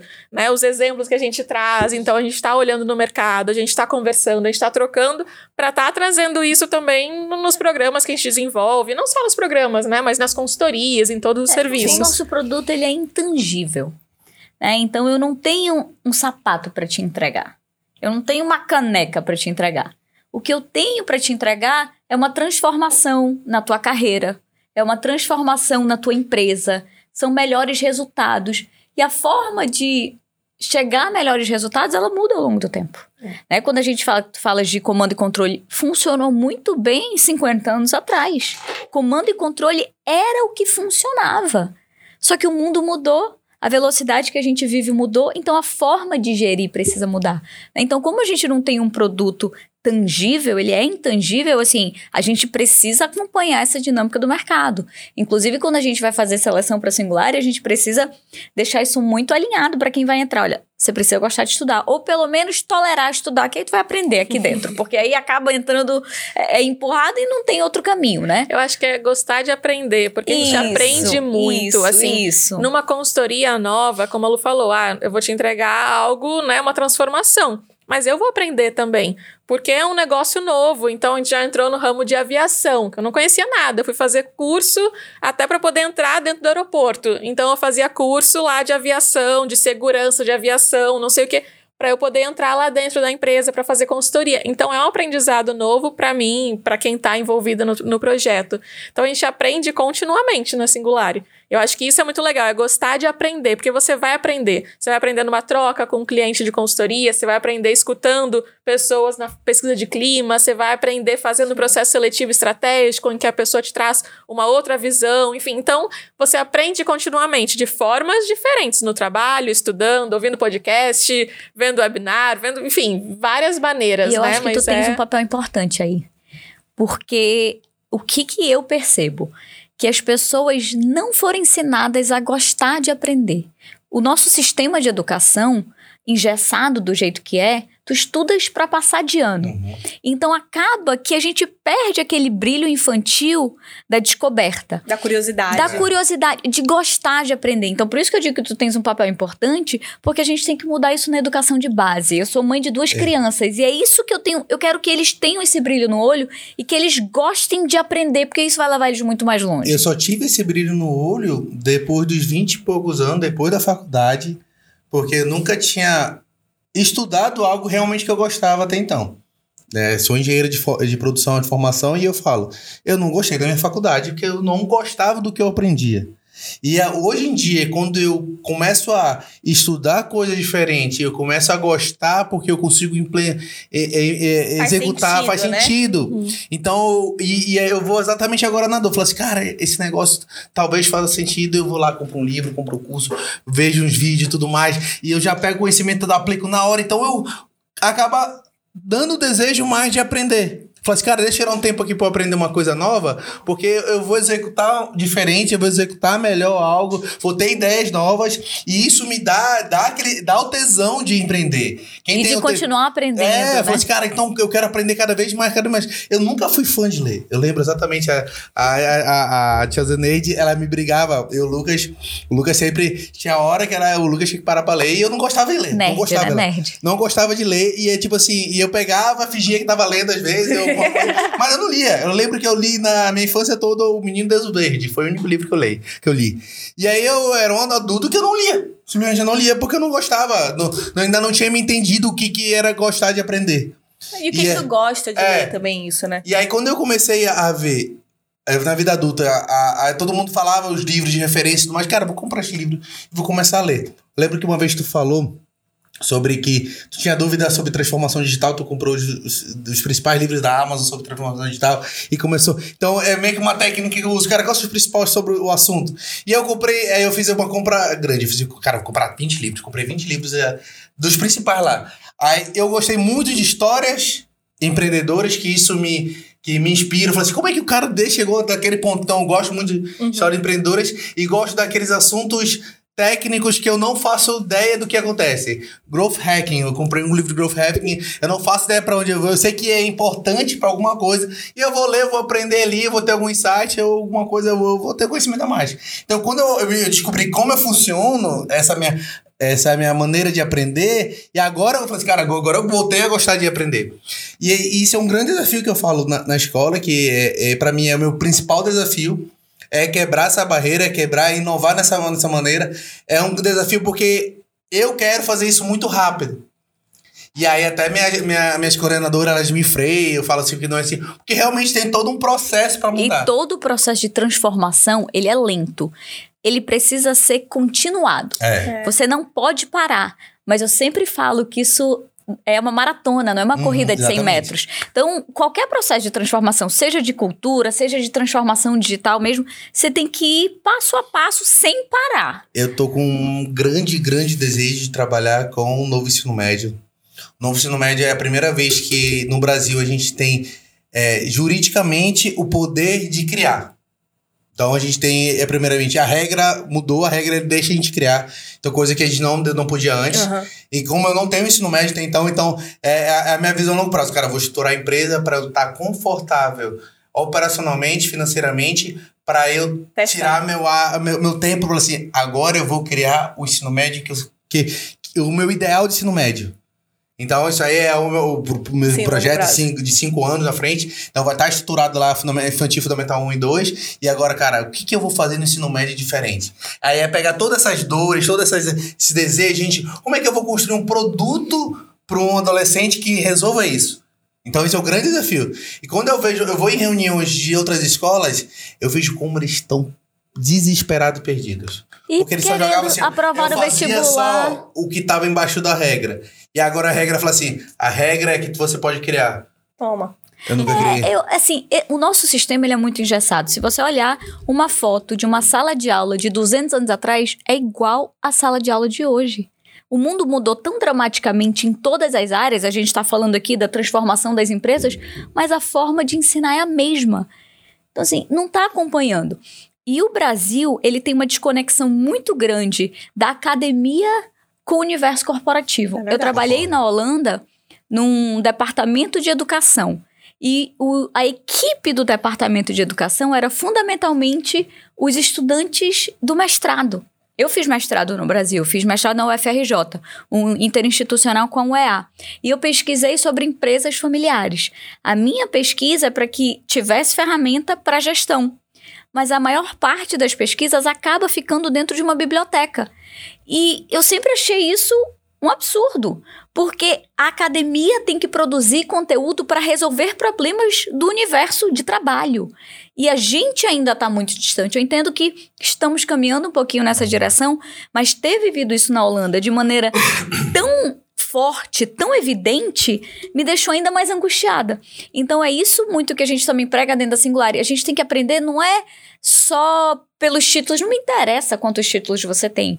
Me interessa a quantidade de problemas que você consegue resolver com o repertório que você acumulou. Né? Então, assim, você tem que aprender para executar. Aprender para resolver problemas. Então, eu entendo que esse problema é tão de base, porque a gente vai criando é, esse desconforto com a escola. Ai, eu tô de férias, graças a Deus, não aguentava mais. E tem que ser, puxa, é, ok, eu tô de férias, de que forma eu posso continuar aprendendo? E não é. Porque quando tu coloca um menino pequenininho de 3 anos de idade, 4 anos de idade, pra ficar cobrindo um monte de letra igual, sim, eles começam a odiar a tarefa de casa. Tinha que gostar, né? Então eu entendo que isso é um problema muito lá de trás. E quando a gente fala do universo do trabalho, quando a gente fala dessas habilidades de autoconhecimento, de inteligência emocional e uma série de coisas, isso não foi ensinado. É, é, o adolescente, ele estuda para passar no vestibular. Isso. Passou no vestibular, quase que reseta quase que todo o conteúdo. Uhum. Não entendo mais nada de história, não entendo de geografia, de biologia, porque eu já passei. E em todas as áreas, quando você vai empreender ou você tá em qualquer, em qualquer negócio, você olha tendências. É ali é um momento que fala assim, cara, nós, beleza, eu entendo que passou, mas o que que, quais são as tendências? E na escola, a gente nunca olha tendências. É, é o que já passou. É, é sempre o que passou, sempre É. o que passou, sempre o que passou. Monte de S. É. E aí, quando eu, eu, eu falo, eu uso a. a, a minha, minha coordenadora pira, quando eu, eu boto na apresentação o, o vídeo da Job Report. Eu boto lá o vídeo do Job Report do Fórum Econômico Mundial, porque eu sempre começo tudo que eu falo, seja para reunião pais e mestres, para funcionário, para integração e tudo mais. Eu falo assim, cara, isso aqui é o porquê que eu tô fazendo isso. Isso são as habilidades do futuro. É, eu falo assim, tá vendo isso aqui? Esse aqui é o futuro. E é por causa disso que a gente vai falar tudo que a gente vai falar daqui a pouco. Então, eu começo pelo porquê. Né? Então, eu explicando a tendência, assim, se esse, se, é- se, se esse relatório, se isso mudar ano que vem, vamos lá fazer nosso trabalho de casa tudo de novo e entender quais são os próximos tendências. Olha, Mas é isso, é olhar pra frente. É, o É. que que tá vindo aí pra gente estar se preparando e... Olha, e nas habilidades que o Fórum Econômico Mundial aponta para 2025, a segunda delas é aprendizado estratégico. Então é aprender a aprender. Porque o mundo está mudando. Então, o que você aprendeu na faculdade talvez não tenha tanta aplicabilidade no dia a dia. Se você não aprender a aprender, você vai ficar obsoleto. Cara, eu acho que, sei lá, se eu tivesse que chutar hoje, de verdade, nem 70% do que eu aprendi na faculdade já tem aplicação no que eu faço hoje em dia. E na escola, então? Oh, Báscara, isso. báscara pra que báscara, senhor? Quero até báscara, hoje Ah, eu falo, cara, é, a faculdade de engenharia passa dois anos fazendo só cálculo. A gente não usou aqueles cálculos pra nada. mas a gente desenvolve capacidade anal é, Pronto, analítica sim. muito grande. Então, mas não precisava fazer uma, um- uma, uma derivada integral de três páginas pra É aprender isso. isso. Não precisava. É, e Né? nesse sentido, eu entendo que o sistema americano ele funciona um pouco melhor. Porque É. para você passar numa faculdade americana, não basta ter boas notas. Isso aqui é um dos requisitos. Você tem que tirar boas notas na escola. Mas você tem que se mostrar, especialmente para as universidades top, uma pessoa interessante. Então, em que projetos paralelos você esteve envolvido? Que esporte você pratica? Como você gasta o seu tempo? Isso é uma pergunta que a gente adora fazer nos processos seletivos da Singulari. Como é que você gasta seu tempo? Seu tempo livre? Porque eu acho que isso fala muito sobre quem a pessoa é. Então, o processo seletivo para uma universidade americana, ela quer saber muito mais quão interessante você é e quão interessado você é, ao invés de quanto conteúdo você foi capaz de decorar. Né? Então, é, eu entendo que é um processo muito mais rico. Meu sobrinho passou por isso agora, inclusive arrasou, passou em um monte de universidade. Parabéns, Sammy. Vou dar- passar esse recorte para ele. passou em Princeton, passou em Stanford, passou em Yale, passou, assim. Mas ele está envolvido com micoturismo, que é turismo de fungos. Ele participa de uma pesquisa junto com uma pesquisadora do INPA que estuda fungos. Ele acabou de voltar de São Gabriel da Cachoeira, que ele foi coletar fungos lá. Ele tem 17 anos. Então, assim, isso aqui não é algo que a escola vai te empurrar nessa direção, né? Então, assim, é nessa direção que eu entendo que a gente deveria caminhar. De pessoas muito mais. É, é, com maior repertório. Eu volto para a mesma palavra de sempre, mas pessoas com maior repertório. Então, assim, ele consegue, como um menino de 17 anos, conversar sobre fungos, porque ele tem interesse nisso. Então, quais são os seus interesses? Para além dos que você tem obrigação, passa tempo nisso, né? Então, é, eu diria que essa, esse brilho no olhar de aprender a gente precisa resgatar. E às vezes, quando a gente vê alguém no programa Líderes, isso acontece. Com alguma frequência, ah, a última vez que eu sentei para estudar foi na minha faculdade 10 anos atrás. Então, peraí. Que isso seja leve, que você consiga aplicar esse conteúdo, que você descubra a beleza que é ter ferramentas, ter conhecimento, né? Então, eu sou suspeita, eu sou filha de professores, né? E a nossa família, ela se transformou em uma geração por meio da educação. Os nossos pais dormiam em cama de palha. Eu estudei em, em escola particular minha vida inteira. Uma geração. Então, para mim, isso é muito simbólico. Como a educação transforma. E a Singular, de alguma forma, também é uma empresa de educação. Né? Então, assim, exatamente por enxergar esse poder transformador que a educação tem. Então, eu acho que o teu negócio é um negócio super importante, porque é conseguir trazer isso de novo, porque essa turma é a turma que vai estar ocupando o mercado de trabalho em pouquíssimo tempo, né? Então, que, que consigam desenvolver esse olhar positivo, esse olhar é, bacana com o aprender, porque aí a, a vida profissional é tão mais fácil. É, mas eu acho que também, só pra adicionar, é uma quebra de quem. Dos pais. Sim. Pra entenderem isso, né? Porque, ok, o neto pode fazer todo o trabalho dele da escola e tal. tarará. Brígido. O brilho. Ai, desculpa. Não, mas Gente, já, agora- já rolou apelido pra cá Já também, direto, Já direto. Beca, foi Beca, não. Ei, não, mas. Beca é unanimidade. É. É, Não, Beca é é muito engraçado. Eu sou a Rebeca, Rebeca. A gente tá no meu mesmo. Não, porque a Beca, porque a Beca. A Beca. É, Beca. É, quando a gente fala Rebeca, tu estranha. É. mas outras pessoas que nunca me viram na vida me chamarem de Beca é um pouco estranho. É, mas o Brígido. é, é, não adianta só ele fazer o papel dele enquanto escola. Se os pais das crianças que estão lá também não quebrarem esse paradigma de achar que criança tem que estudar pra passar na prova e pra passar no vestibular. E, e isso é o resto da vida. Cara, não é o resto da vida. Então, Tem tanto mais na E- vida, e, gente. E uma das coisas que eu acho que é bem favorável é que eu tenho uma, um grau de confiança do meu cliente muito grande. legal. Ele consegue enxergar em mim a autoridade da inovação, a autoridade daquilo que eu tô trazendo. Eles não. Tudo que é novidade que eu trago lá, aula de empreendedorismo, educação financeira, nenhum vem debater o porquê Questionar. de questionar. Porque eles sabem, eu já me posicionei como autoridade desses assuntos, que quando eu boto na escola, eles confiam totalmente de olhos Legal. fechados em mim. Isso é bem, isso é muito legal. Que nenhum deles questiona. Eles questionam outras coisas. Mas questionam porque vai ter uma feira de empreendedorismo, conteúdo. Não, ninguém questiona. Porque realmente é um conteúdo que eles não têm é, conhecimento para debater. E ele fala assim: não, a figura do Brígido eu confio, então se ele tá trazendo isso é porque é autoridade. E isso é até bom, pela, acho que é a categoria da, que a escola é. Se ela fosse uma categoria muito maior de um ticket médio muito maior, teriam os clientes que, que teriam, mais, teriam um debate maior. E eu vejo em outras escolas que elas têm uma dificuldade de mudar o produto dela por causa disso. Porque fala, é, tem a, de escolas com, como a minha que é de geração, fala assim, ó, eu, é, o pai quer exatamente a escola como ele estudou. Uhum. E não tem nada a ver. E quando a escola começa a mudar, ela vê esse debate com o cliente, fala assim, pô, se o cliente está dizendo que ele não quer que mude, por que, que eu vou mudar? Hum. Vou manter aqui. É, exatamente. Então, tu, tu, tem, tu tem que escutar o cliente, mas senão tu vai dar pro cliente um, um cavalo mais rápido, né? Sim.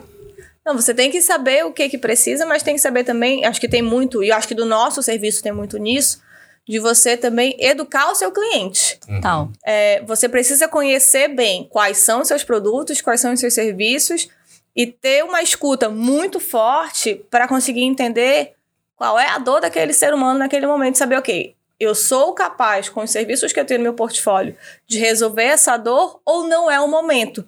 E você ter consciência de dizer, olha, beleza, a gente consegue resolver com esse esse serviço, ou dizer, não é o momento. Ou a gente e às vezes sabe, até, né? Não, e às vezes até dizer, porque muitas vezes os clientes procuram falando, eu quero fazer isso. Já vem com, a, com o diagnóstico É. todo pronto, né? Eu quero fazer isso daqui. Mas É que por quê? valide. E aí a gente vai entender o porquê, os motivos, quais são as dores e tudo. Porque ele, pela experiência dele, enfim, ele enxerga aquela solução, é aquele produto que ele quer, aquele serviço que ele quer. E aí, quando a gente vai entender, a gente fala, cara, para isso daqui, vamos começar dessa maneira, vamos fazer primeiro um, sei lá, um diagnóstico, vamos fazer primeiro um team build, vamos fazer primeiro um...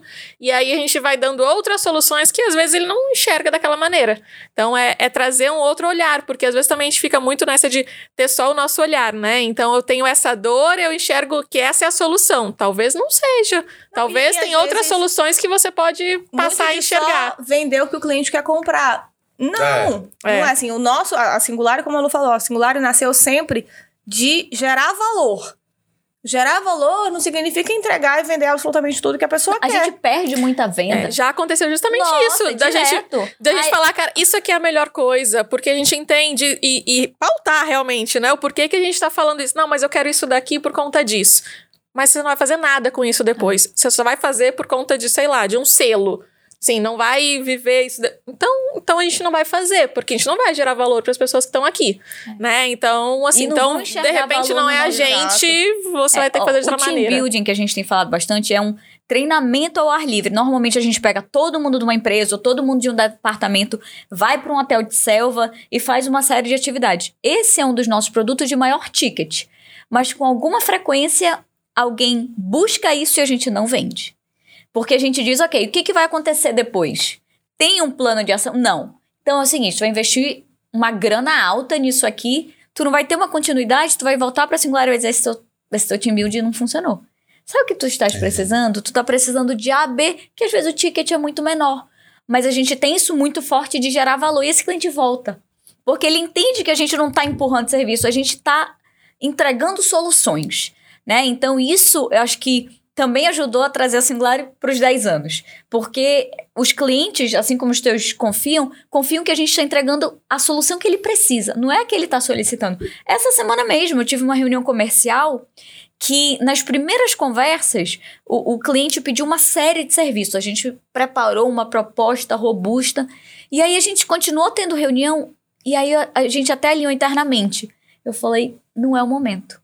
Eu vou desmembrar essa proposta e a gente vai entregar o primeiro serviço. O primeiro serviço equivalia a 25% Da do ticket toda. total. Só que a gente entendeu que ele não estava preparado para esse segundo momento. Ok, a gente ia faturar uma vez, não ia entregar, o, não ia ter valor percebido, esse cliente vai embora, ele não volta, ele não indica a gente. E a longo prazo. Isso eu ia pensar a longo prazo. E a Exato. gente fala isso, olha, só essa parte, deixa essa parte para daqui a seis meses.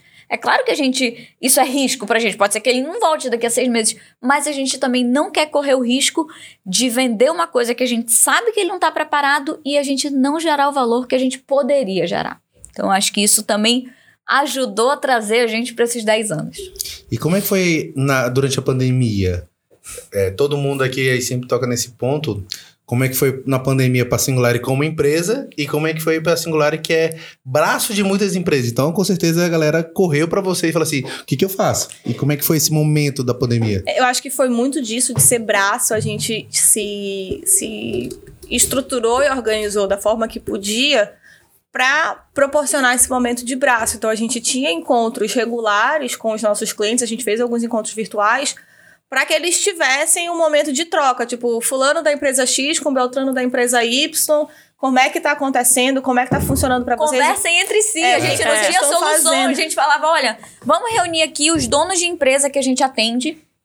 Toda semana tinha 15 é, empresários dos maiores grupos empresariais e a gente tava ali como mediação. Aí ele perguntava, e o que tu fizeste com teus funcionários? Tu deste férias? E, e, e, E como é que aí, você tá acompanhando os casos? E como é que. é, era assim. Tu tá era- testando? Tu não tá testando? De onde tu tá comprando? Porque Eu acho que teve dois, eu acho que teve Então, dois assim- braços que a gente, né, jogou no meio quando começou a pandemia. Um foi até a atuação num comitê de crise, enfim, ok, dentro desse cliente, como é que a gente Sim. pode gerar? Então, ok, a gente estava fazendo esse serviço, ele entendeu que era melhor parar. Vamos continuar, vamos manter, vamos atuar junto, vamos pensar junto como é que vocês vão lidar com isso. E o outro braço foi fazer essa rede. Foi, ok, vamos juntar fulano e fulanos e, e vamos conversar, vamos trocar para entender a experiência que tá tendo nas outras Ninguém empresas. tinha solução, nem a Ninguém gente tinha. é. Mas essa discussão de pessoas vivendo o mesmo problema foi muito rico. Né? Então, como a senhora falou, além do comitê de crise, ok, conversem entre si e a gente aprendeu no processo. Né? Opa, então estão resolvendo esse problema que não era nem da alçada da consultoria da Singular dessa forma. Mas tem uma outra coisa é, que tu falaste, ah, alguns abraçaram, outros falaram, eu não sei se eu vou fechar as minhas portas. Né? Então, a gente também teve alguns con- contratos suspensos. Sim. Teve. Alguns falaram: olha, Singular, vocês são ótimas, mas eu não sei se eu vou ter Não é dinheiro o pra pagar momento." minha folha. Não é você, Então- sou eu. É. Mas, e aí congelaram o contrato por dois, três meses. Outros clientes que tinham melhor saúde financeira mantiveram o pagamento e falaram: segura a entrega. Tem um que a gente terminou a entrega agora. Terminou de pagar tem mais de um ano. Porque continuou pagando, assim, por uma questão já de relacionamento com a Singular e falou: ok, no momento oportuno, esse trabalho vai ser entregue. Então, assim, aconteceu de tudo, né? Então, assim, foi super desafiador até pra gente, as pessoas adoecendo. E a gente aumentou o time. Foi. Porque a gente começou a pensar: como é que eu vou exigir dessa pessoa que tá com pai, mãe, tio internado que entregue? Só que a gente tem que entregar. Então a gente aumentou o time, aumentou o nosso custo operacional absurdamente. Desculpa, diretora financeira, mentira, isso foi, isso foi decidido em Super conjunto. combinado. Mas a gente aumentou para que as pessoas pudessem cuidar das suas famílias. Essa foi uma decisão financeiramente pouco inteligente, mas muito alinhado com o que a gente acredita. Né? Então, a gente, além de não ter demitido, a gente colocou uma gordura de pessoal. Né? Mas hoje a gente entende que foi ótimo, a gente conseguiu resolver o problema da maior parte dos clientes, os projetos cresceram, ganharam uma outra dimensão, o, o time continuou crescendo, mas foi super desafiador. A Beth, que é a nossa designer, nossa, eu deixei ela louca. Porque eu achei que isso ia durar três meses, então eu trabalhava até uma hora da manhã e mandava mensagem pra ela até uma hora da manhã. Chegou um momento que eu falei: Isso é surreal. Eu tô enlouquecendo, tô enlouquecendo o time. Foi a partir daí que a gente começou a usar é, estratégias de, de comunicação assíncronas. A gente não conversa mais é, trabalho no WhatsApp. O WhatsApp é para mandar meme, é para mandar piada. A gente conversa no Telegram, o cotidiano, e a maior parte no Slack. Por exemplo, eu posso trabalhar até uma hora da manhã se eu quiser, mas eu não vou atrapalhar ninguém. Eu posso ter uma ideia uma hora da manhã, eu mando no Slack. Porque o Slack é para ser visto em horário comercial. Então a Beth acorda e tem lá 10 mensagens, mas ela dormiu a noite inteira, o celular dela não tocou. Né? Então, assim, esse tipo de aprendizado a gente teve na pandemia. Então a gente errou muito e a gente ainda está aprendendo, né? Mas acho que uma série de aprendizados surgiram. E a gente teve momento. um filho de pandemia, né? Como várias pessoas no caso, a gente também teve filho de pandemia, que foi o nosso portal. O portal Singular nasceu em julho de 2020, né? A pandemia, né, o final do mundo ali, março de 2020, em julho, o, o, o portal nasceu. Que era algo que a gente já tinha há um bom tempo mapeado, a gente precisa ter uma plataforma de treinamentos e de cursos EAD de alguma forma, online e tal, mas sempre não é, vamos ver. Vamos Deixa no ver. backlog. É, Deixando deixa ali. deixa Tava sempre, segundo plano. tava sempre no SWOT. Todo SWOT que a gente É. fazia, uma oportunidade de treinamento tava lá. Tava lá, mas nada nunca cr- concretizado.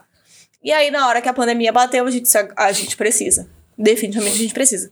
E aí a Sônia, é, é, muito fortemente, ela e a, a, estagiária que tava na época, a Jéssica, E a Beth. e a Beth também, assim, trabalharam muito forte e em dois meses, eu acho, o portal nasceu. Né, com alguns cursos gratuitos, a gente gravando De casa, casa. porque nem pro escritório a gente ia. E eu Gra- gravava super cedo, porque na minha casa tem muito pássaro. Então ficava aquele barulho de pássaro, eu acordava 4 horas da manhã pra gravar, porque era um momento de silêncio. Além de pássaro, eu tenho dois filhos, né? Então não tava indo pra escola. Então se não fosse 4 horas da manhã, não tinha nenhum momento de paz. Então a gente gravando. Ainda tá lá esse curso. Então, estão lá, assistam lá também, Portal Ponto Singular. É, e aí tem esses cursos que estão lá até agora e a gente também está dando mais gás nele agora para novos cursos, está gravando. É, a Suelen gravou há pouco um curso de recrutamento e seleção, vai entrar de facilitação digital, vai entrar gamificação, vai entrar vários cursos. Então, assim, mas foi algo que possivelmente, se a pandemia não tivesse acontecido, o Ia portal também não um teria acontecido mais. tão cedo. Como a Beca disse, estava no backlog, mas Tava. estava lá. Tava lá para acontecer um dia. Chegou a pandemia e falei, ei, se, você, se não sair isso agora, né, é o momento. Não, e aprender, além do portal, a gente conseguir fazer a transição, porque a gente estava com uma turma do programa Líderes recém-começada. É, tinha começado no final de janeiro, eu acho, início de fevereiro, e o, o, o pandemia começou em março. E a gente estava com uma turma para inaugurar. Há duas semanas dali, a gente suspendeu as aulas 23, ou 13 de março, acho que em duas semanas dali ia começar uma turma nova. Eu tive os módulos online também. Ex- O É, programa, Programa Inovação, Exato. exatamente. O programa Inovação foi a mesma coisa. Vários, De vários. transformação MBTI. A gente teve Porque o quê? o programa Inovação também, a primeira turma começou em 2020, eu acho que em janeiro, fevereiro. E aí, em março, a gente teve dois módulos. a gente do teve- dia 13, e É. a gente decidiu, não vamos fazer. Nós fomos a primeira. A gente foi super conservadora nesse sentido. Nós fomos a primeira empresa a suspender. Eu lembro que alguns ficaram. Cara, por quê? E aí, três dias depois, estourou e tudo fechou e tudo mais. Então, assim, a gente se manteve muito conservadora nesse sentido e ainda bem, né? Porque a gente tá com a consciência tranquila que nos nossos treinamentos é, é, ninguém se foi. Mas acho que é isso, a gente teve que fazer essa mudança rápida mesmo, Muito. né, de pensamento. Porque o portal, ok, foi um filho, né, que, que nasceu na pandemia, mas a gente foi construindo e tal. Mas dos programas que estavam acontecendo presencialmente, como o de inovação que participou, foi ok, e agora? Né? Então a gente suspendeu naquele primeiro momento, não vai acontecer presencial, e aí na semana seguinte a gente conversou. Como é que vai acontecer? Porque a gente não sabe quanto tempo vai durar. Então, vamos ficar parado esse tempo todo? Não, vamos para online. Como é que vai acontecer isso no online? Então, rapidamente teve que mudar. E, a turma foi muito boa, não só de quem já estava com a gente, mas quem ia começar de dizer, beleza, vamos fazer. Porque a pessoa, a turma podia dizer, cara, não deixa, eu faço outro momento. Não, mas a gente abriu ainda durante a pandemia três, quatro turmas, né? É, quatro Foi. turmas. Quatro turmas Não, totalmente teve, online. teve uma turma que a gente começou online. Essa quando foi. começou a diminuir, né, os casos, a gente ainda tá em pandemia até hoje, né, assim, mas quando começou a diminuir os casos, a gente começaram a vol- a voltar, né, ok, o decreto liberou, a gente vamos voltar pro presencial, porque essa turma era para ser presencial e ela começou online, tá, vamos voltar. A gente voltou, fez um encontro, um monte de gente faltou e tal, a gente conversou. quatro pessoas, né? A gente negócio- conversou com quem tava lá, depois conversou no grupo, né, com quem não tava, e o pessoal falou: gente, assim, a gente realmente se matriculou para algo presencial, mas a entrega online tá sendo tão boa quanto, assim, a gente tá conseguindo, a gente tá tendo trocas, as, as atividades que vocês fazem, assim, tudo que vocês né, prometeram no presencial tá sendo cumprido no online. E a gente já se acostumou com essa rotina, ainda tá em pandemia, então algumas pessoas também ainda têm preocupação quanto a isso. Acho melhor a gente manter online. E aí a gente manteve online, a gente só mudou presencial porque a gente achou que, de repente, o Eles público queriam, queria, né? Já que eles se matricularam idealmente no presencial. E a gente voltou para online. Então, essa foi uma adaptação até acho que nossa, porque a gente, claro, fazia coisas online, mas reunião e tal. A gente não tinha um, uma, um costume de fazer treinamento online. Então, a gente teve que buscar. A Sônia fez curso Sônia- de facilitação a digital. Ainda em março de 2020, em março, a Sônia fez um curso caríssimo de Facilitação. facilitação digital. Ela falou: Eu tenho mais de 60 anos. Eu não sou nativa digital. Eu tenho um pouco de dificuldade. Ninguém sabe quanto tempo isso vai durar. Na minha cabeça, eu juro que eu achei que eram uns três meses. A Sônia já tinha entendido que isso aqui ia demorar. Ela fez, acho que foi março, abril, demorou um pouquinho, foi um curso. E pronto, a partir daí ela ensinou a gente a usar o Zoom, a dividir sala. Isso é óbvio hoje, mas não era óbvio em março do ano passado. A É dividir retrasado. no ano retrasado, é verdade, Retrasado. 2022. A dividir sala, a, a usar o Miro, a usar Jamboard e tal, porque ela entendeu que isso estava acontecendo e foi logo se preparar, né? Então, isso foi bem legal, que ajudou a gente a fazer essa transição de maneira muito rápida. Exatamente. E, e E o, funcionou. e o futuro é híbrido, né? É. É, quando perguntam da gente em consultoria, recentemente, um- uma empresa que a gente estava encerrando a consultoria, o gestor perguntou, Luciano, e aí? O futuro? O benchmark internacional diz que ele não é nem 100% presencial, mas ele também não é 100% remoto. A gente precisa dessa interação. Então, o futuro é híbrido. O que tem funcionado melhor, é, na maior parte das empresas, é essa É. combinação. Eu diria até que na verdade, a gente tem até usado outra palavra, que não híbrido, que é flexível. É. Porque exatamente as pessoas entenderam na pandemia o que, que é importante pra você. Então tem gente, por exemplo, que não tinha tempo com os filhos pra acompanhar a tarefa de casa, que não fazia tarefa de casa com o filho há cinco anos. E na pandemia tava tudo junto, né? Então era escola junto, era, começou a fazer. E aí as pessoas começaram a entender também o que, que é importante pra você, né? Então hoje é importante talvez eu acompanhar a tarefa de casa. Então eu não tenho que estar segunda e quarta na empresa, eu tenho que estar dois dias. Depende da minha agenda. É claro que a gente tem hoje cenários diferentes, Sim, Diferentes indústria, a gente tem que entender isso. Mas se a gente olhar para frente, para onde, né, o caminho está indo, para empresas que, né, que estão na que estão à frente, esse é o caminho, assim, é uma flexibilidade, é, um caminho você conseguir entender De entrega. de entrega, de cada um. A gente falou muito aqui de perfil, de, de coisas diferentes. Então, assim, cada uma Autonomia, tem história diferente, tem, Tem coisas gente diferentes que que, funciona vai bem de madrugada, tem gente que funciona bem 5 horas da manhã, socorro, né? Não é. sou eu, claramente. Mas funciona. E é você entender essas, essas É. diferenças e, ok, se funciona pra você, você trabalha bem 5 horas da manhã, você é feliz assim? Entregue, não é só sobre ser feliz, é entregar, entregar, resultados. entregar, é, você entrega. entrega, beleza, segue o baile. E é aquilo, é adaptar de acordo. Ok, hoje tem empresas que ainda não conseguem dessa maneira, mas o que, que a gente consegue trabalhar para começar a caminhar nessa direção? E outras empresas já conseguem, então vamos lá. Isso é um negócio que eu trabalho muito em mim, porque eu ainda tenho na minha cabeça meio que a obrigação, falar assim, cara, eu não tô na empresa, não tô trabalhando.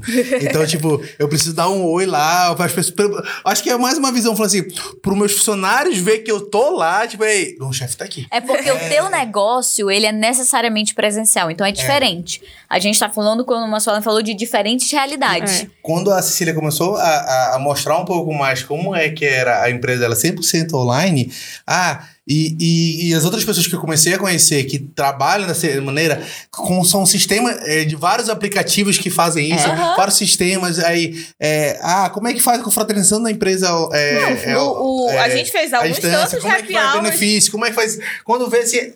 Hoje é, tem inúmeros parceiros novos, Sim. de uma realidade nova que não. Tecnologias, Não, Não, é, novas. é, é uma mudança de mentalidade muito grande, porque assim, a gente tá É falando isso aqui É. de flexibilidade, né, de trabalho remoto e tudo, mas a gente gosta muito desse contato.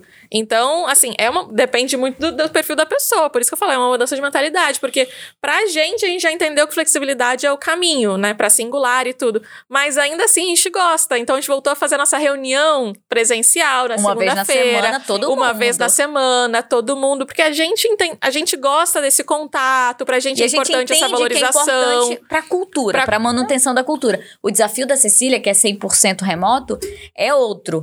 É, tem conexão, mas de criação de cultura, o É. desafio é maior. Não quer dizer que não dá pra fazer, dá. Dá, dá, mas, tem um desafio ainda. Assim como as empresas que têm atividades que poderiam ser feitas de maneira remoto, que obrigam o colaborador a estar 100% presencial, tem outro desafio. Porque ele olha pro lado e diz, ei, peraí, O meu colega que faz a mesma coisa pode trabalhar da praia, pode trabalhar de outro lugar. Por que, que eu tenho que vir todo dia aqui pegar trânsito, pagar gasolina e tudo Isso, mais? isso eu sentia na fábrica, porque eu era account manager, igual os, outros account manager, só que era o único em Manaus, os outros em São Paulo.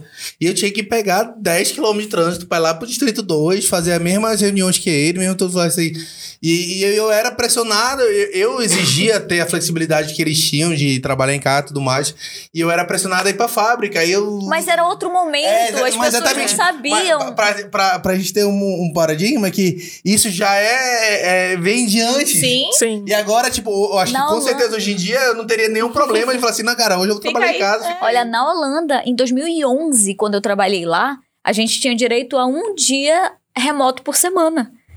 Um, isso, 2011. 11 anos atrás. É, 11 anos atrás. E eu lembro do dia que eu trabalhava de casa, porque eu ia de bicicleta pro trabalho. Era um dia que eu podia acordar um pouquinho mais tarde, que eu fazia minha própria comida. Se tivesse muito frio, eu tirava um cochilo na hora do almoço. E a produtividade estava lá, né? Então, assim, eu acho que a gente aprendeu que existem várias formas de trabalho, que a flexibilidade é o caminho e que as pessoas são diferentes. O importante é entrega de resultado. Também não adianta ter um ambiente feliz, tá todo mundo satisfeito e não entregar Não resultado. A empresa é feita de resultado. Não, então, alinhamento com a identidade, por isso que a gente fala tanto de missão, visão, valores, principalmente sempre.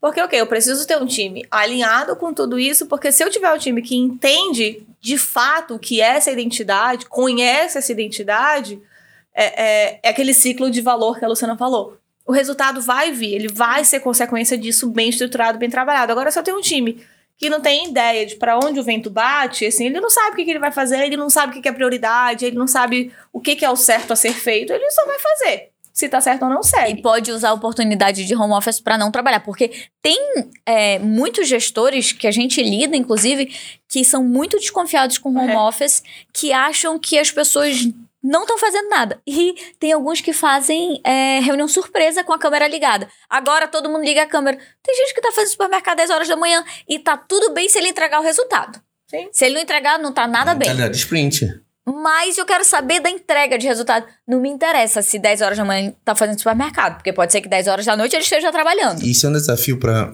como gestor.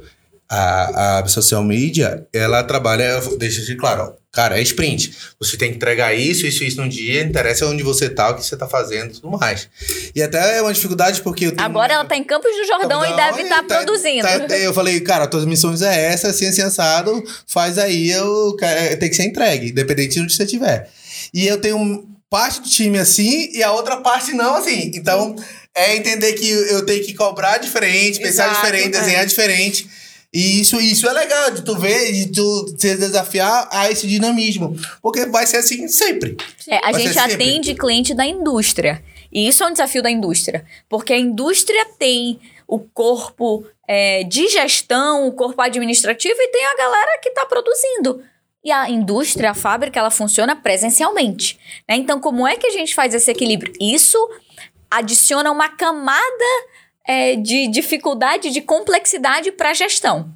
É diferente de quem gere um time como o da Singulari, que é todo de consultoria, que entrega conhecimento, que aí realmente pode trabalhar da praia se quiser. Então, quando você está gerindo um time que parte precisa estar presencialmente lá e parte pode estar de casa, você precisa alinhar muito claramente quais são as regras do jogo. É, a gente consegue trabalhar bem com regra ruim. Difícil é trabalhar sem regra. Né? Então, estabelecer muito bem quais são as regras do jogo entender o que, que funciona para cada organização. Nos Estados Unidos está tendo um movimento de é, grande resignação, né? Tem muitas pessoas saindo dos seus trabalhos, entendendo que existem outras formas de viver.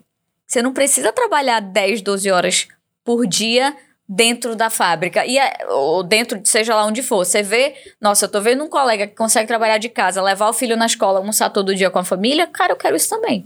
É claro que a gente tá falando aqui de um recorte camada. social muito específico. Uhum. Porque em diferentes camadas não existe nem essa opção, né? Mas nesse recorte social muito específico, existe alguma opção, né? Então as empresas têm desafios maiores para retenção e engajamento dessa camada. Então assim, são muitos os desafios quando a gente fala de futuro do trabalho, quando a gente fala realmente de o que, que vai acontecer. Então, por isso que a gente também gosta do, do Fórum Econômico Mundial, quando ele conversa sobre habilidades. Vamos focar nas habilidades e o restante a gente vai ajustando no caminho.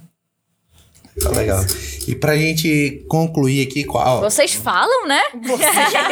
Piscou quase uma hora e cinquenta aqui de episódio. Caramba. E 10 anos de Singular, e como é que vai ser os próximos anos de Singular? 15, 20 anos, para onde vai Singular? O que, que o pessoal aí que tá ouvindo, assistindo a gente, o que, que eles esperam? A gente aqui, alumine da Singular, o que, que a gente pode esperar de novos produtos, de novas, novas frentes? Conta aí pra gente. Tu tem mais uma hora pra poder Isso, isso dá Olha, outro podcast. Dá, Dá um outro podcast. total. É, assim. A gente tem tido muito essa conversa internamente. E a gente entende que a Singular trilhou um caminho muito legal até aqui. Mas a gente entende também que isso é um momento de virada de chave, de reposicionamento. Acho que a gente já entregou muito valor e a gente tem muito mais valor a entregar. É, Então, tem uma série de produtos que a gente está revendo a estratégia, que a gente está reposicionando, é, até mesmo internamente, como que a gente consegue usar melhor os conhecimentos que a gente tem. A gente está cada vez mais trabalhando em squads. Antes a gente tinha, por exemplo, uma dupla para cada consultoria. Não. A consultoria é um processo longo. A gente está separando em etapas e mo- montando diferentes squads para aquela entrega. Então, a gente também está spoiler alert, é, abrindo um braço de singular e mais digital, né, de, de uma série de projetos mais numa direção de inovação e digitalização, porque isso não é nem o futuro, isso é o presente, né? Então a gente tem se posicionado muito fortemente no, no ecossistema de inovação, isso deve vir ainda mais forte, então a gente entende que essa primeira década foi muito boa, mas a próxima década vai ser muito melhor. Legal, legal. Uma hora e cinquenta, muito obrigado. A gente menina. Bombou demais. Muito legal conhecer um pouquinho da história de vocês, conhecer um pouquinho da trajetória da Singulari. Feliz por fazer parte dessa história da Singulari. Então deixa um recadinho pessoal de casa aí que curtiu essa quase duas horas aí com a gente. Fique à vontade. Aos sobreviventes, né? Se Quem você tá chegou aqui- até aqui, muito obrigada. Você vai ganhar um pão especial. que é só quem pega essa Só parte. ela pode liberar. É. Financeiro, libera. Calma, galera. Vou pensar. Se tiver, eu mando o Brígido botar na, na Se você tá vendo isso agora, você vai mandar um direct pra ela assim, Rebeca, eu vi até o final do episódio. Eu vi até aqui. Aí tu pode cobrar dela. Aí ela tem cinco perguntas de, de coisas que falamos episódio inteiro pra durante. saber quiz. se valeu um quiz. Não, mas realmente muito obrigada quem chegou até aqui. Como a gente falou desde o início, é sempre uma felicidade pra gente poder compartilhar um pouco da nossa jornada, um, muito do nosso conteúdo. A gente não tem menor pretensão de guardar o conteúdo que a gente tem só pra gente. De maneira alguma. Sempre que alguém chama pra fazer uma palestra, pra bater um papo, pra qualquer coisa, a gente vai, porque a gente entende que, e a Luciana falou isso muito forte, que o que move o mundo e que o que muda o mundo é conhecimento, é educação, é essa troca. Então a gente está sempre disponível para isso. É, então, seja na consultoria, seja nos treinamentos, seja, no, seja onde for, nosso papel é muito realmente de levar mais conhecimento para as pessoas, levar mais conteúdo para as pessoas. Então, muito obrigada pelo convite. Fico muito feliz de estar aqui, muito feliz pela sua jornada também. Muito Vou fazer esse momento pessoal, né? É meu mesmo parente. É, mas muito feliz pela sua jornada, muito orgulho e parabéns. Muito obrigado. É isso, obrigada também a todo mundo que chegou até aqui. Obrigada, Brígido, pelo convite. Foi uma delícia esse bate-papo, essa troca. Fluiu, É, Fluiu, né? a gente É, tava aqui. Olha, se Ah, tivesse mais uma hora. A gente ia embora aqui conversando. Tranquilamente. É, e eu ia dizer, olhem singulare.com.br, o nosso site, o portal Singulare também, portal.singulare.com.br, as nossas redes sociais, enfim. Eu acho que muito do que a gente falou aqui dessa troca de conhecimento, a gente faz isso nas nossas redes sociais, a gente faz isso no nosso portal, né, que é um portal de educação, então acompanhem lá também que a gente compartilha muita coisa por lá. Eu já falei muito, né, gente? Obrigada quem chegou até aqui. Obrigado pelo bate-papo. Acho que a gente tem muito mais ideias para trocar. Espero que a gente se encontre em outras oportunidades. com certeza. Obrigado, pessoal de casa. Mais um Bridgecast.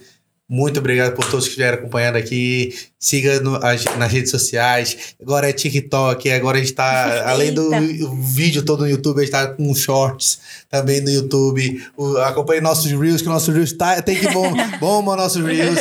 Acompanhe também a Singulari nas redes sociais, que acompanhem os cursos, as novidades, que vai vir coisa muito legal. Muito obrigado aí. Falou! Tchau, gente. Tchau, tchau. Tchau, tchau.